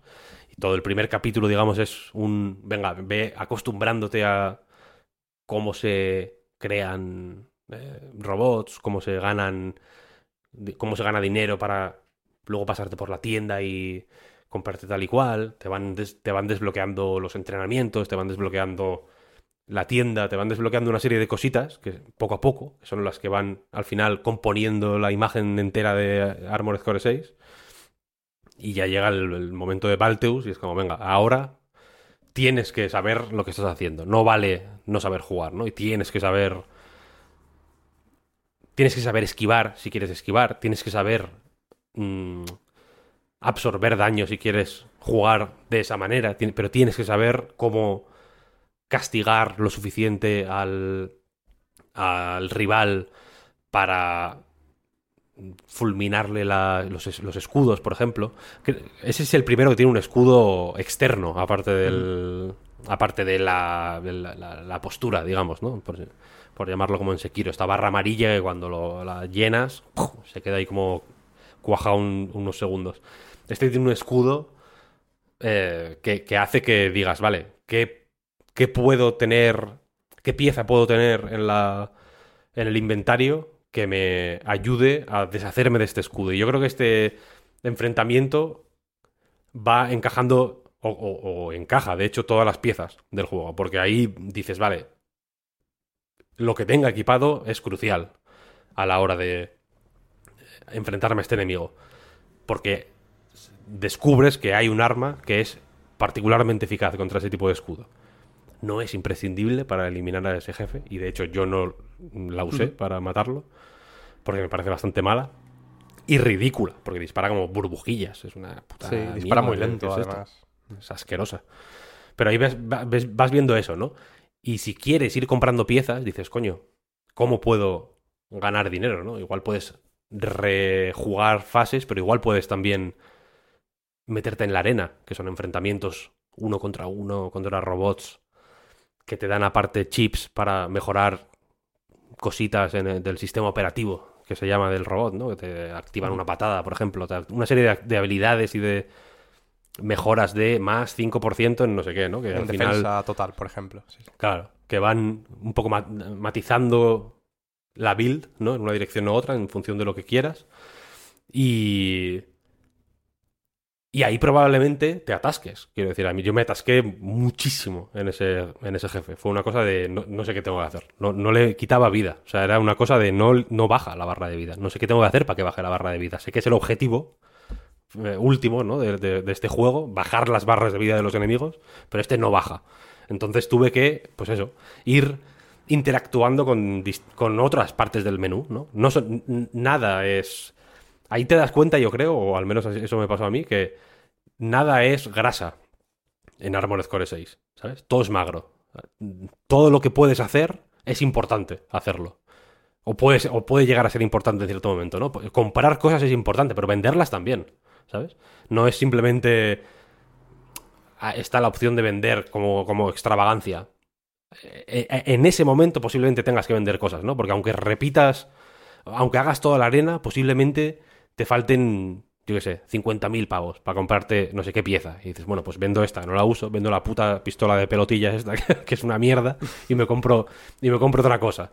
Y lo haces y vas viendo que poco a poco, poco a poco, poco a poco, hostia, aquí ya le fulmino la- el escudo eh, si hago esto, y vas pillando, por ejemplo, los ritmos del- de las armas. Ya digo, es un... Al final es una máquina lo que estás manejando, ¿no? Entonces, el ritmo con el que disparas el arma del hombro derecho primero, luego en tu cabeza cuentas un segundo, luego la del izquierdo, un segundo, luego pam, luego tal, ¿no? Como que tienes que ir creándote los ritmos para ajustar las recargas de cada arma, ¿no? Para que para que no te quedes en algún momento con todas las armas descargadas al final y tengas que esperar X segundos sin posibilidad de hacer nada. O igual en otra ocasión sí tienes que hacerlo, ¿no? Porque te, porque te renta, por lo que sea, ¿no? Porque el enemigo cambia de fase en ese momento, por lo que, lo, que- sea, ¿no? Ahí ya vas viendo cómo hablas con el juego, cómo, cómo, cómo interactúas con esos sistemas, ¿no? Y, y, y- y a mí ya digo que en ese momento... A mí hay una cosa que no me gusta de Armored Core, de los anteriores, que es que son relativamente malos. No voy a decir que sean una mierda, por respeto a, a From Software y a San Hidetaka Miyazaki. Pero buenos, buenos tampoco me parecen, sinceramente. El 4 me pareció el juego, uno de los juegos más aburridos que yo he jugado en mi vida. Hay momentos. mm, Hay momentos penosos porque encima es feo. Quiero decir, no son juegos. Son juegos feos como lo es Dark Souls. El Dark Souls 1 es feo como su puta madre. Y el Demon Souls no te digo ya. O sea, son juegos feos. Que, no, son juegos de antes del, del, del Bloodborne. Que hay, me podéis reconocer que en el Dark- entre el Dark Souls 2 y el Bloodborne, que salieron un año uno y el año siguiente el otro, mm, aprendieron a hacer según qué cosas en los juegos. Dark. Souls 3 también precioso, Sekiro precioso, pero todo eso va a Claro, por partir eso. ahí. Sí, sí. Ahí cambió, ahí cambió la movida. Los Armored Core son de antes de eso. Y en- entonces, algunas ideas que hay aquí también en este Armored Core, como desiertos, así como con chatarra, ¿no? Como con instalaciones con cosas derruidas, ruinas de ciudades, tal, tal, tal, que en el Armored Core 6 son de estendalazo, alucinantes, una cosa, ¿no? Con unas escalas masivas, con un nivel de detalle abrumador absolutamente. En Armored Core 4 y 5 es como, madre mía, la PSP, como, se porta aquí. Entonces es un juego relativamente aburrido. O me, o me lo parecieron a mí. Los enfrentamientos donde más eh, funciona al final es en los enfrentamientos individuales contra, eh, jef- contra jefes, mini jefes, enemigos así un poco más tochos y tal. Y de eso en Armored Core 6 hay mucho. Son los mejores, son los claramente los puntos clave de la mayoría de misiones, ¿no? Cuando te enfrentas al enemigo o grupo de enemigos que tienen una mecánica particular, ¿no? Los que se hacen invisibles, por ejemplo, tienes que darles con el escáner, los que el que te tira un montón de misiles y tienes que esqui- esquivarlos mientras esquivas los láseres, ¿no? En la, en la operación Trepamuros, creo que se llama esta, esta misión. Tienen sus mecánicas específicas muy bien definidas. Van mucho más allá de simplemente cargarte a X enemigos eh, básicos, ¿no? No, no, no es tan de matar masillas como eran los anteriores. Y, y entonces creo que consiguen que la fórmula Armored Core, que es aquí más o menos idéntica a lo que era en los anteriores, o sea, es un juego que se nota que, que están haciendo porque les gusta Armored Core a los cabrones. No es en plan, tenemos esta IP tan valiosa. Dudo que este vaya a vender mucho, sinceramente, quiero decir, o que, o que Armored Core lo digas y la peña diga, ah, sí, hostia, me acuerdo. Lo dudo, sinceramente. No creo que sea una IP muy valiosa, quiero decir. Seguramente From tenga otras muchísimo más valiosas. Quiero decir que podrían haber hecho Tenchu, si, si quisieran vender, ¿no? Quiero decir. Entonces este juego yo lo noto como muy de... hecho por amor. Y... Y creo que se nota, la verdad. Porque al final el... el- la- la- el- son- son- es un juego muy expresivo, muy visceral. Creo que es visceral de una manera que, que, que incluso a los Souls ya les va costando serlo, ¿sabes? Porque ya están llegando a, a, sus propias fronteras, ¿no? Haciendo lo que se hace en los Souls, creo que ya se ha, explorado un poco todo el territorio conocido, ¿no? Aquí ya están, creo que han conseguido encontrar un nuevo territorio a explorar. Y creo que, y creo que les ha salido muy, muy bien, vaya. A mí me ha parecido un juegazo aco- acojonante el Armored Core. Mm, Yo te, te recojo el, el testigo, Víctor, de unas cuantas cosas que has dicho. Eh, a mí me parece eh, muy relevante eso de que, de que todo es importante en Armor Core. Pero a niveles, o sea, absolutamente todo. Cada sección del, del menú, cada em, pequeña rayita de la interfaz es súper clave en realidad. O sea, el. O sea, conocer, saber leer la retícula uf, eso, es, Es- eso es clave, vaya. sí, sí. es, es saber jugar. Sí, si no lo sabes, estás perdido. Al final tú tienes como una especie de mira circular, ¿no? En el momento en el que tú apuntas a- hacia un enemigo, en el que miras hacia cualquier lado, y ahí tienes varias eh, pues rayitas que van haciéndose cada vez más pequeñas en función de la munición, y cada una te indica el arma de R2, de R1, ¿no? Jugando en, en mando de play, ¿no? De los dos gatillos, los dos Rs y los dos Ls. Y ahí lo, lo puedes ver todo y tienes que tenerlo en cuenta constantemente, porque no puedes, por ejemplo, quedarte sin, sin munición en un mal momento, ¿no? Con esto que comentaba Víctor de que al final es el tema de la postura o romper el escudo o como lo queramos ver, ¿no? Ese momento en el que a base de pegar y pegar y pegar los dejamos vulnerables, es importante que en ese momento podamos tener, em, pues eso, disparos que lanzar, ¿no? O misiles que lanzar, o, o podamos dar un espadazo, que, que, por cierto la espada a mí me parece súper, súper polivalente, yo la llevo siempre, vaya, en... La, mira, la, la espada es una idea de puta madre. Sí, sí, la espada es increíble. De manera intuitiva, o sea, usar la espada es más o menos difícil, porque no es un espadazo rápido. Como que te mueves ahí un poco lento hacia el enemigo. Muchos te lo esquivan Sí. sin despeinarse, vaya. Pero cuando les tienes ahí, ¿no? Eh, sin postura, Eso es. Es como ahí, ahí, ahora le voy a dar y encima la espada mete las, las hostias más grandes Claro. del juego, entonces como, vale, voy a aprovechar. Pero luego ya, de- no sé tú, vaya, pero yo- luego ya ni dependes de la espada. Te No, no, puede llegar a sudar la espada. Sí, pero, pero bueno, viene muy bien para hacer daño, pero también hay que jugar mucho con, con un montón de cosas y por eso hay como que hay que tener todo en cuenta, ¿no? Porque eh, la espada, por ejemplo, aparte de hacer mucho daño, sube bastante también esa como barra de postura, si lo queremos llamar así. Pero claro, al mismo tiempo tienes que tener cuidado porque si, si justo la subes tanto que le dejas vulnerable, ¿no? Al enemigo, ya no puedes volver a usar la espada. Entonces también puedes jugar con el hecho de que es una especie de combo en realidad la espada, ¿no? Que no es solo un golpe. Si le das dos veces seguidas metes como, como otro, entonces puedes intentar que con el primero le, le llegues a stunear, ¿no? A meter el estado este de crítico que ya no, es- ya no está en guardia y, y recibe más daño. Y ya con el segundo, que muchas veces, por ejemplo, esto que decías, Víctor, de que te lo esquiva, a lo mejor te esquiva el primero, pero puedes aprovechar y dar el segundo, ¿no? Porque tiene la ventaja de que hace como un pequeño dash en cada espadazo el, Sí. el personaje al hacerlo, ¿no? Entonces te acerca un poquito más y puedes jugar con eso, puedes jugar con, con absolutamente todo, o sea, es, es increíble y, y se extiende pues hasta eso, en los menús y en la tienda y, y la personalización porque el, el ver las, las estadísticas que salen debajo de cada arma, ¿no? Y de, y de cada armadura, de cada, de cada parte que te puedes poner en el, en el robot, o sea, hay que saber leerlo. O sea, no es, no es cualquier tontería, pero el tema del peso y de lo que te aporta o te deja de aportar, o sea, no es tan fácil como eh, este arma hace 50 de daño y esta es el mismo tipo de arma y hace 55, entonces me la compro porque es mejor, ¿no? O sea, hay ejemplos que se pueden parecer un poquito a eso, pero siempre hay que saber leerlo, o sea, no, no es tan simple como eso en ningún caso y se lleva al extremo también eso en la forma de crear al, al mecha, ¿no? La atención a eso, el... eh, bueno, el robot, al, al mecha, no sé cómo, no sé cómo llamarlo. Yo, de hecho, lo, lo- no sé si, si vosotros también entiendo que, que es una cosa como importante y parte de, de la experiencia. Que, o sea, no lo digo en el sentido de si no lo haces es porque no sabes jugar, sino en el sentido de que yo creo que el juego te invita a ello, que es a personalizártelo y a ponértelo guapo, el mecha, ¿no? Que más allá de lo que Sí, puedes hombre. personalizar Claro, claro. de piezas, puedes cambiar el color, el tipo de pintura, pieza por pieza, o sea, es una eso, cosa exagerada. Yo al final, si os digo la verdad, después de probar muchas cosas, acabé cogiendo un pues una combinación de colores en el cuerpo completo predeterminada y ya a partir de ahí fui haciendo cambios porque si no se te va se te va completamente la, cabeza, vaya.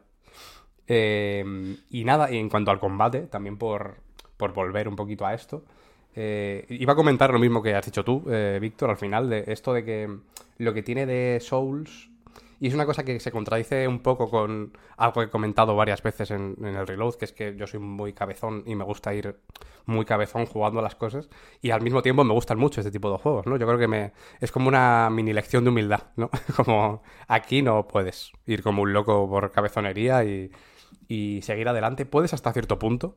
Yo, por ejemplo, con este, ¿cómo se llama? El primer jefe que comentabas, Víctor, el último del primer capítulo, que es el primer, la primera barrera grande, ¿no? Valteus. Se llama, o algo así. Con este tampoco hice eh, demasiados cambios, pero al mismo tiempo, aunque, aunque no lo necesitara, también veía claro que, que había que pasar un poco por ahí, ¿no? Hasta cierto punto. No, no cambié que- completamente mi, el equipamiento del robot, pero sí que tuve que hacer cosas porque si no, pues es, es que no, no hay otra, vaya. O sea, hay cosas por las que no, con- contra las que no puedes luchar si no tienes X tipo de arma, pues eso, si hay que romper algún tipo de, de barrera o, o cualquier otra cosa, pero eh, me gusta porque siempre es muy espectacular, ¿no? O sea, da igual que, lo hagas bien o que lo hagas mal, incluso cuando pierdes es, es espectacular, pero siempre lo es y lo es más, por supuesto, cuando, cuando sabes jugar. A mí las, las peleas, sobre todo algunas de, pues sobre todo la- las de jefes, ¿no? O, o mini jefes o enemigos un poquito que te dan un poquito más de guerra, porque al final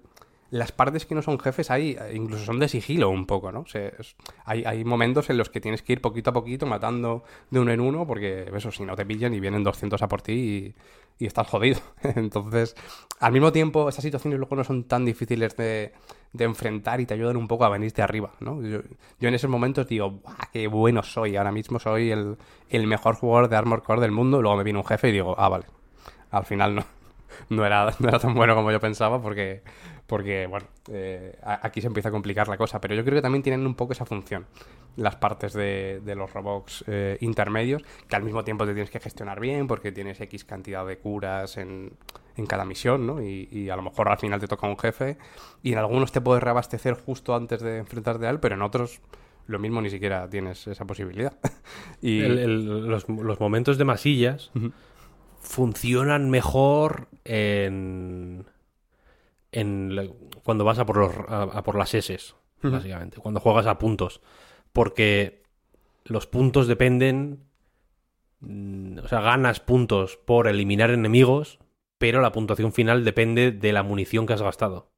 Mm, Entonces, hay que acertar. entonces, si fallas mucho eh, con los masillas, pues posiblemente te penalice en la, pues a la hora de, de calcular la puntuación final. Claro. Que esa es otra, ¿eh? Que el tema de la munición es, es- hablando, ¿no? De lo que comentaba de que hay que estar atento a todo, hasta de la, de la munición hay que estar atento, ya no solo por, por recargar, sino porque se te puede acabar. O sea, directamente a mí me ha pasado en algún jefe que precisamente iba demasiado mal equipado, ¿no? Entonces llega un punto que le tiras todo y no le... Pues eso, no, le acabas haciendo demasiado. Eh, y, y me ha pasado eso, me ha pasado de, de pegarme con él y, y verme en esa situación, efectivamente. Sí, sí. A mí, fíjate, el Balteus este me funcionó muy bien porque en la misión te lo pone. O sea, antes de entrar a la en, la, en la- en la- pantalla de selección de misiones, vaya, te pone fin del capítulo. Entonces yo pensé, guay, habrá un jefe. Tiene sentido que, tenga, que haya un jefe, porque aparte es un juego relativamente simple en ese sentido, ¿no? Es un juego de menú de selección de Sí. misiones, las misiones duran cinco minutillos, o sea, no es un Souls de tener que ¿no? De re- recorrer el mapa y meterte por un huequecillo y meterte por una puerta escondida para desbloquear no sé qué. Es un El juego diseño de- es lo que es. Sí, sí, Sí, de misiones. Y, y antes del jefe este hay otro. Que de hecho la misión que haces, digamos, la misión que es como sabotear no sé qué instalaciones, es como que matas a este jefe y te dice el, por la radio, oye, fenomenal, venga, ahora entra y sabotea las instalaciones. Y haces, digamos, sabotear las instalaciones. Entonces yo pensaba que el jefe era ese. El de antes de sabotear las instalaciones. Claro, claro, Me costó la puta vida. O sea, fue una cosa increíble. Me costó muchísimo, muchísimo, muchísimo. Mm, o sea, de, de- de llorar, de decir, madre mía. De no salgo de esta. Entonces fue en plan, qué alivio. Voy a, voy a terminar la misión y al, por el siguiente capítulo. Y luego ya sale el Balteus este. No que fue como, "Ya, pues ya está, se, se acabó. Imposible. Entonces, claro, en, tú, tú entre en la pantalla de reiniciar desde el checkpoint o abandonar misión o tal, puedes cambiar la build, pero no puedes pasar por la tienda. Eso es, exactamente. Tien- Sí, sí. De hecho, creo que sí te matan. Creo que no puedes. O sea, si, si, si eso, si llegas a algún checkpoint justo antes de un jefe, puedes cambiar la build, pero no puedes pausar de repente en medio de la, No. de la partida y cambiarlo. Pero efectivamente es eso, no puedes cambiar, no puedes pasar por la tienda y te obliga a repetir el, el Claro. nivel entero, así que entiendo que, que es lo que te acabó pasando, claro. Claro, entonces yo ahí tuve que cambiar, compré muchas piezas, cambié la build mil veces, fui hasta ese punto un montón de veces y este mid-boss, digamos, de antes de Valteus, cada vez me iba costando menos, menos, menos, menos, menos. Al final me lo hacía sin que me tocara. Toma ya. O sea, no hit. Ahí. Y, y- y era un subidón también, ¿sabes? Cada vez que llegaba a Valteus y, y me destruía y llegaba a este punto en el que la- con esa build, digamos, llegaba hasta tal punto y era como, bueno, igual tengo que... Igual tengo que ajustar, hacer algún ajuste para ver cómo, cómo si, si avanzo un poquito más. Cada vez que hacía eso, me acordaba del anterior y decía, pero este cabrón cada vez me lo mato más rápido. Entonces, quiero decir, estoy yendo al- estoy avanzando en alguna dirección. No sé si en la correcta para Valteus, pero con este desde luego me está funcionando. Así que algo tiene que estar pasando ahí, ¿no? No es, no, no es exactamente lo mismo. Y, Y mola a mil, mola a mil. A mí es una sensación que me, Sí, sí. me ha dado unos placeres alucinantes. Cuando matas a. Yo qué sé, cuando maté a la araña, por ejemplo, que también se habla menos de la araña, pero también telita. O cuando maté a este de la fundición, que tiene como un punto débil delante y un punto débil arriba, Mm, no sé que si- tiene como lava Ah, sí, sí, arriba. claro, sí, sí. que le puedes. Este es jodido, ¿eh? Este yo creo que me costó, es el que más me ha costado de momento. A mí, a mí me costó un poco más de lo que quizá me debería haber costado, pero porque me empeñé en castigarle por arriba. Entonces tuve que aprender a gestionar muy bien la energía para poder estar en el aire mucho tiempo. No, no jugaba con las patas de volar, jugaba con las patas normales. Yo hice lo mismo y me pasó lo mismo, vaya, que, que al final quise hacerlo volando, pero sin tener la, ¿no? las, las ventajas de tener una build que permita estar más tiempo en el aire o que te permita flotar o lo que sea. Y es verdad que... Claro, porque ta- ese, ese tampoco. O sea, eh, intuitivamente, pues dices, vale, esta, esta build que, o estas patas que me permiten estar en el aire indefinidamente. Está guay, ¿no? O sea, funciona bien porque tengo que atacar aquí, tengo que atacar desde arriba sí o sí. No, no, creo, no se me ocurre ninguna forma de colarle ataques si no estás desde arriba. Espadazos. estrictamente, ¿no? Espadazos. A espadazos, igual, sí. Pero. Pero claro, eres muy lento. Entonces te. te alcanzas súper fácil, ¿sabes? O sea que es un. Hay, hay un equilibrio en todos los enemigos y en todas las misiones que es acojonante. Muy guay, muy guay. Porque siempre hay. eh, sí, eh, siempre. El juego yo creo que siempre te deja abierta una ventana en la que tú dices, vale, aquí veo mucha recompensa. Hay mucha recompensa, claramente. Si hago esto, sé que voy a hacer mucho daño o voy a hacer mucho stagger o no sé cómo llamarlo, vaya, mucho daño de postura o, voy a... El resultado va a ser positivo, claramente. Pero al mismo tiempo, siempre hay muchísima, muchísimo riesgo. ¿Sabes? Eh, eh, es como, vale, lo que acabo de decir, ¿no? Sé que si cojo esta- estas patas, voy a poder estar aquí arriba X tiempo sin perder energía y teniendo tiro clarísimo.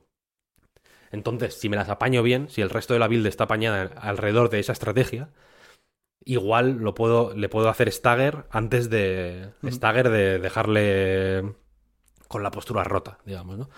Eh, le puedo hacer stagger antes de que me ataque a mí. Porque si, si no lo hago suficientemente rápido y permito que él ataque, no voy a tener capacidad de movimiento porque vas muy lento cuando vas volando. Sí. No gastas energía ni nada, pero vas súper lento. Entonces, todas, todas las builds y todos los enemigos, yo creo que tienen esa. Tienen un riesgo-recompensa hiper exagerado. ¿Sabes? Como que. Es, es más o menos. Hay momentos en los que, yo que sé, igual llegas a un jefe y dices, vale, esto es una mierda. Esta combinación que me he elegido es una puta mierda porque no me, no me permite, yo que sé. eh, tiene demasiada defensa y las balas no le hacen daño, a no ser que me acerque demasiado y si me acerco demasiado tal, o no sé qué, no es igual. Yo diría que más o menos todas las combinaciones pueden ser viables si juegas suficientemente bien, ¿no? Sí. Si añades ya la, el ingrediente secreto ya de jugar bien. Pero si no juegas bien, si no tienes habilidad mecánica, digamos, creo que el juego hace todo lo posible para que te des cuenta de que puedes mm, compensarlo usando las armas que te vayan bien, ¿sabes? Si dices, vale, es que no puedo, eh, no tengo los reflejos suficientes para encajarle suficientes disparos de, de ametralladora a este enemigo, ¿sabes? Solo puedo encajarle uno, vale, pues hay armas que tienen un disparo, pero tienes que saber bien cuándo encajárselo, ¿sabes? Si se lo encajas, todos los, los- los- el, mi- el mismo stagger que le ibas a hacer con la metralleta con se- 60 disparos, vas a hacerlo con uno. Pero tienes que encajarlo bien, ¿no? Simplemente tienes que preocuparte de otras cosas eh, en, en- en ese enfrentamiento concreto, ¿no? Y creo que el juego lo hace muy, muy, muy, muy, muy bien. Muy, muy, muy, muy bien. Yo creo que A siempre mí, hay ya, un... a mí ya digo que me, me- me tiene hiper enamorado este juego. Sí, creo que siempre hay un como un puntito de habilidad que te exige sí o sí porque dentro de Sí, hombre, claro. dentro Claro, de claro. cualquier eh, pues eso cualquier bully que te puedas hacer que sea muy buena no esto es- eh, me parece buen ejemplo y creo que los tutoriales en ese sentido están muy bien que aquí efectivamente hay tutoriales no como en Elden Ring que te lo puedes hasta saltar al principio del juego aquí están en el menú clarísimos vaya y te dan hasta recompensas por hacerlos fíjate Y te enseñan eso, un poco cómo en función de los enemigos que tengas, el tipo de, de builds que te puedes hacer, ¿no? Y, y cómo, y cómo te puedes enfrentar a ellos. Me parece buen ejemplo, ya digo, el de eso, ¿no? Un enemigo al que es mejor atacar desde arriba, ¿no? Y llevas, pues eso, un, un robot que va, que va, pues en general volando y le puedes atacar desde ahí mientras esquivas sus ataques. Pero al mismo tiempo, un- una ráfaga de cohetes eh, mal, mal esquivada te puede, vamos, te puede joder la partida en, en un momento, ¿eh? La- el combate, vaya, no Sí, la sí. partida entera. Sí. Pero, pero De hecho, hay, te hay dan que tener los- muy los- buenos reflejos con los putos cohetes. Los entrenamientos, si alguien se, se lo ha comprado y está encontrándose con barreras que parecen demasiado altas, haced los entrenamientos y haced las arenas y haced, y aunque parezcan tonterías, haced todo ese tipo de cosas porque las, el equipo que te dan en los entrenamientos es buenísimo. De hecho, hay algunas armas que te dan en los entrenamientos que al principio del juego pueden marcar la diferencia, ¿eh? O sea, te dan- no te dan chorradas, te dan cosas buenas, buenas. Yo he hecho algún entrenamiento también. Me han dado una especie de rifle que puedes cargar para aturdir especialmente algunos enemigos, ¿no? Mm. A ver, a ver qué pasa, ¿eh? Yo os iré contando cómo es mi relación con Armor Core 6, porque efectivamente no soy muy amigo de perderme por los menús, y de hecho yo estoy muy cómodo con el robot que tienes al principio del juego. Yo por mí me quedaba así, con los misiles en el hombro, con la espada y con, con un rifle más o menos normal. Veremos hasta qué punto eh, me veo obligado a, a cambiar y a probar lo de las dos Gatlings y tengo ganas de enfrentarme efectivamente a Balteus para que me ponga a prueba, pero es que no me apetece ni pintar el robot, vaya. Yo, mientras pueda, iré para adelante. Lo que pasa que efectivamente el helicóptero me mató tres o cuatro veces ya. No, Bueno, hombre, y a, y a mí, ¿eh? No te creas que... Sí, sí, hombre. Hay que pasar por ahí también, ya ves. Ya, pero ya me ha desanimado un poco, no como para dejar de jugar ni aparcar el juego para siempre, pero sí para tener más o menos claro que por no haber sido lo bastante rápido cuando salió, ahora lo tengo que dejar para más adelante. Mínimo para cuando finiquite el Starfield. Porque no, no puedo ir y venir de Armor Core, ¿sabes? Tengo que tomármelo en serio. Tengo que jugar solo a ese juego durante un tiempo. Mm, no está mal hacer eso, dedicarle cierta exclusividad, al menos hasta que Por eso. aprendas. Luego ya, eh, volviendo eso, al ejemplo eso, de conducir, igual luego ya es como conducir, ¿no? Que no pasa nada. Si, te- si estás una semana sin conducir no se te olvida. Pero mm, hasta que, hasta que el- te sientes cómodo con X cosas. Yo, por ejemplo, yo hice lo que tú dices de jugar solo con las armas del inicio, ¿eh? Durante muchas misiones. Y se puede. Igual es. Igual no vas tan ágil, igual. Luego, luego rejugando las misiones pensé, hostia, vale, esto- es que esto lo hice a lo tonto. El- el- la, la misión de. del. Cuelgamuros, iba a decir. Trepamuros. Operación, operación Trepamuros se llama, que es. Que primero. En esta misión, básicamente, primero tienes que destruir dos. mm, como torretas que están blindadas por delante, entonces tienes como que ir por atrás de alguna manera y petarlas y meter unas hostias mo- monumentales y luego tienes que matar a un un robot. Es, como un, uno más o menos más parecido a ti que los masillas, quiero decir, ¿no? Tiene propulsores, tiene unos cohetes teledirigidos bastante pepinos y tal y cual. Y esa me costó la hostia, porque no había pasado por la tienda todavía. Iba con las armas del principio, iba de, de fábrica, vaya. Y me costó un montonazo. Y rejugándomela para hacer. Para conseguir los objetivos secundarios, que molan mil, por cierto. Y. Y para hacerme la S. Pensé, hombre, esto es otra cosa. Esto es otra cosa. Ahora me la hago con la polla ahora, claro. Tardé 20 minutos en pasármela la primera vez y dura dos. En realidad, no tiene que durar más. Y. Y, y mo- y mola, mola. Está- eh, eh, yo, yo, yo creo que te puede molar, pero sí que tienes que. Tienes Sí, que, dedi- lo- que dedicarle cierta, cierta atención y cierto tiempo. Y en cuanto, Sí, sí. en cuanto te, te enganche, es como, ¡buah! Esto era, esto era. Seguro que me engancha, ¿eh? Porque de entrada creo que la toma de contacto es, es muy buena por, por la presentación, por efectivamente lo mucho que hace From Software en lo visual o en lo técnico con más o menos poco, porque no deja de ser un juego simplote por estructura y por escala. Eh, también un juego intergeneracional, por supuesto, pero que, que eso, que entra muy, muy, muy bien por los ojos y por las manos, supongo. El, el control te engancha enseguida y es muy guay. Ujú. O sea, Antes decías lo de cuánto ocupa. Sorprendente, sí, sí, sí. ¿no? O sea, que dices, hostia, esto no es como la mayoría de juegos Sí, sí. recientes, ¿no? Que tienes que hacer una... un- tienes que llamar a un contratista para que te mire el disco duro de, de la Play a ver, qué, a ver qué se puede hacer. Sí, sí. Pues yo creo que podemos ir despidiendo, ¿no? No sé. Vamos. Iba a hacer la, la- a mirar el reloj, pero creo que acabaremos grabando algunas cosas desordenadas, con lo cual no voy a intentar hacer esa trampa o a falsear. Pero sí, llevamos un buen rato y yo estoy, estoy cansado. Vaya, em- empieza a notarse el calor del mediodía y, y decía que la pretemporada era sobre todo el episodio cero, pero todavía tenemos que recuperar un poco la forma, ¿eh? Claro, Yo- claro. O sea, ahora estoy realmente cansado. Pues se Es recupera. tenso, eh, grabar. Es tenso. Cuesta, ¿eh? Cuesta, cuesta.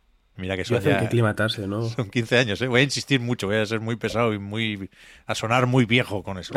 15 Yo hace un rato 15 años. que, insisto, estoy en una habitación muy pequeña, en un sótano, de hecho, en Almería.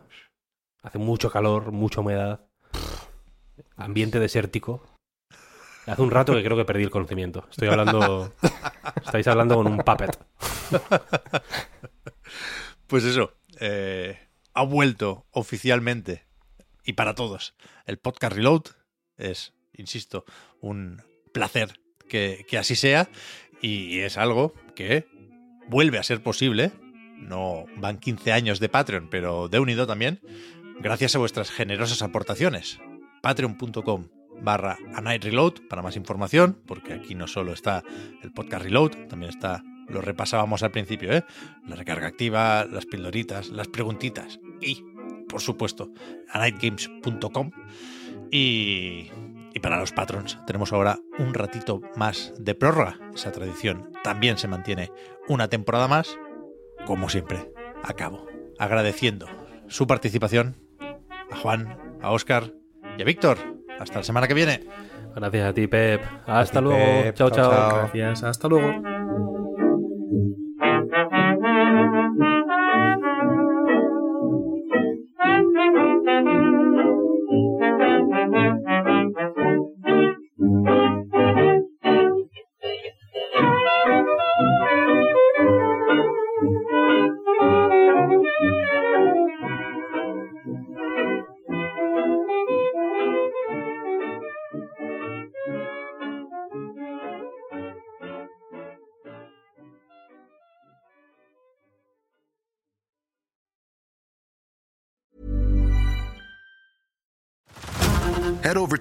This March, where our new shows and movies will keep you streaming all month long. Catch the acclaimed movie All of Us Strangers, starring Paul Mescal and Andrew Scott. Stream the new Hulu original limited series We Were the Lucky Ones with Joey King and Logan Lerman. And don't forget about Grey's Anatomy. Every Grey's episode ever is now streaming on Hulu. So, what are you waiting for? Go stream something new on Hulu.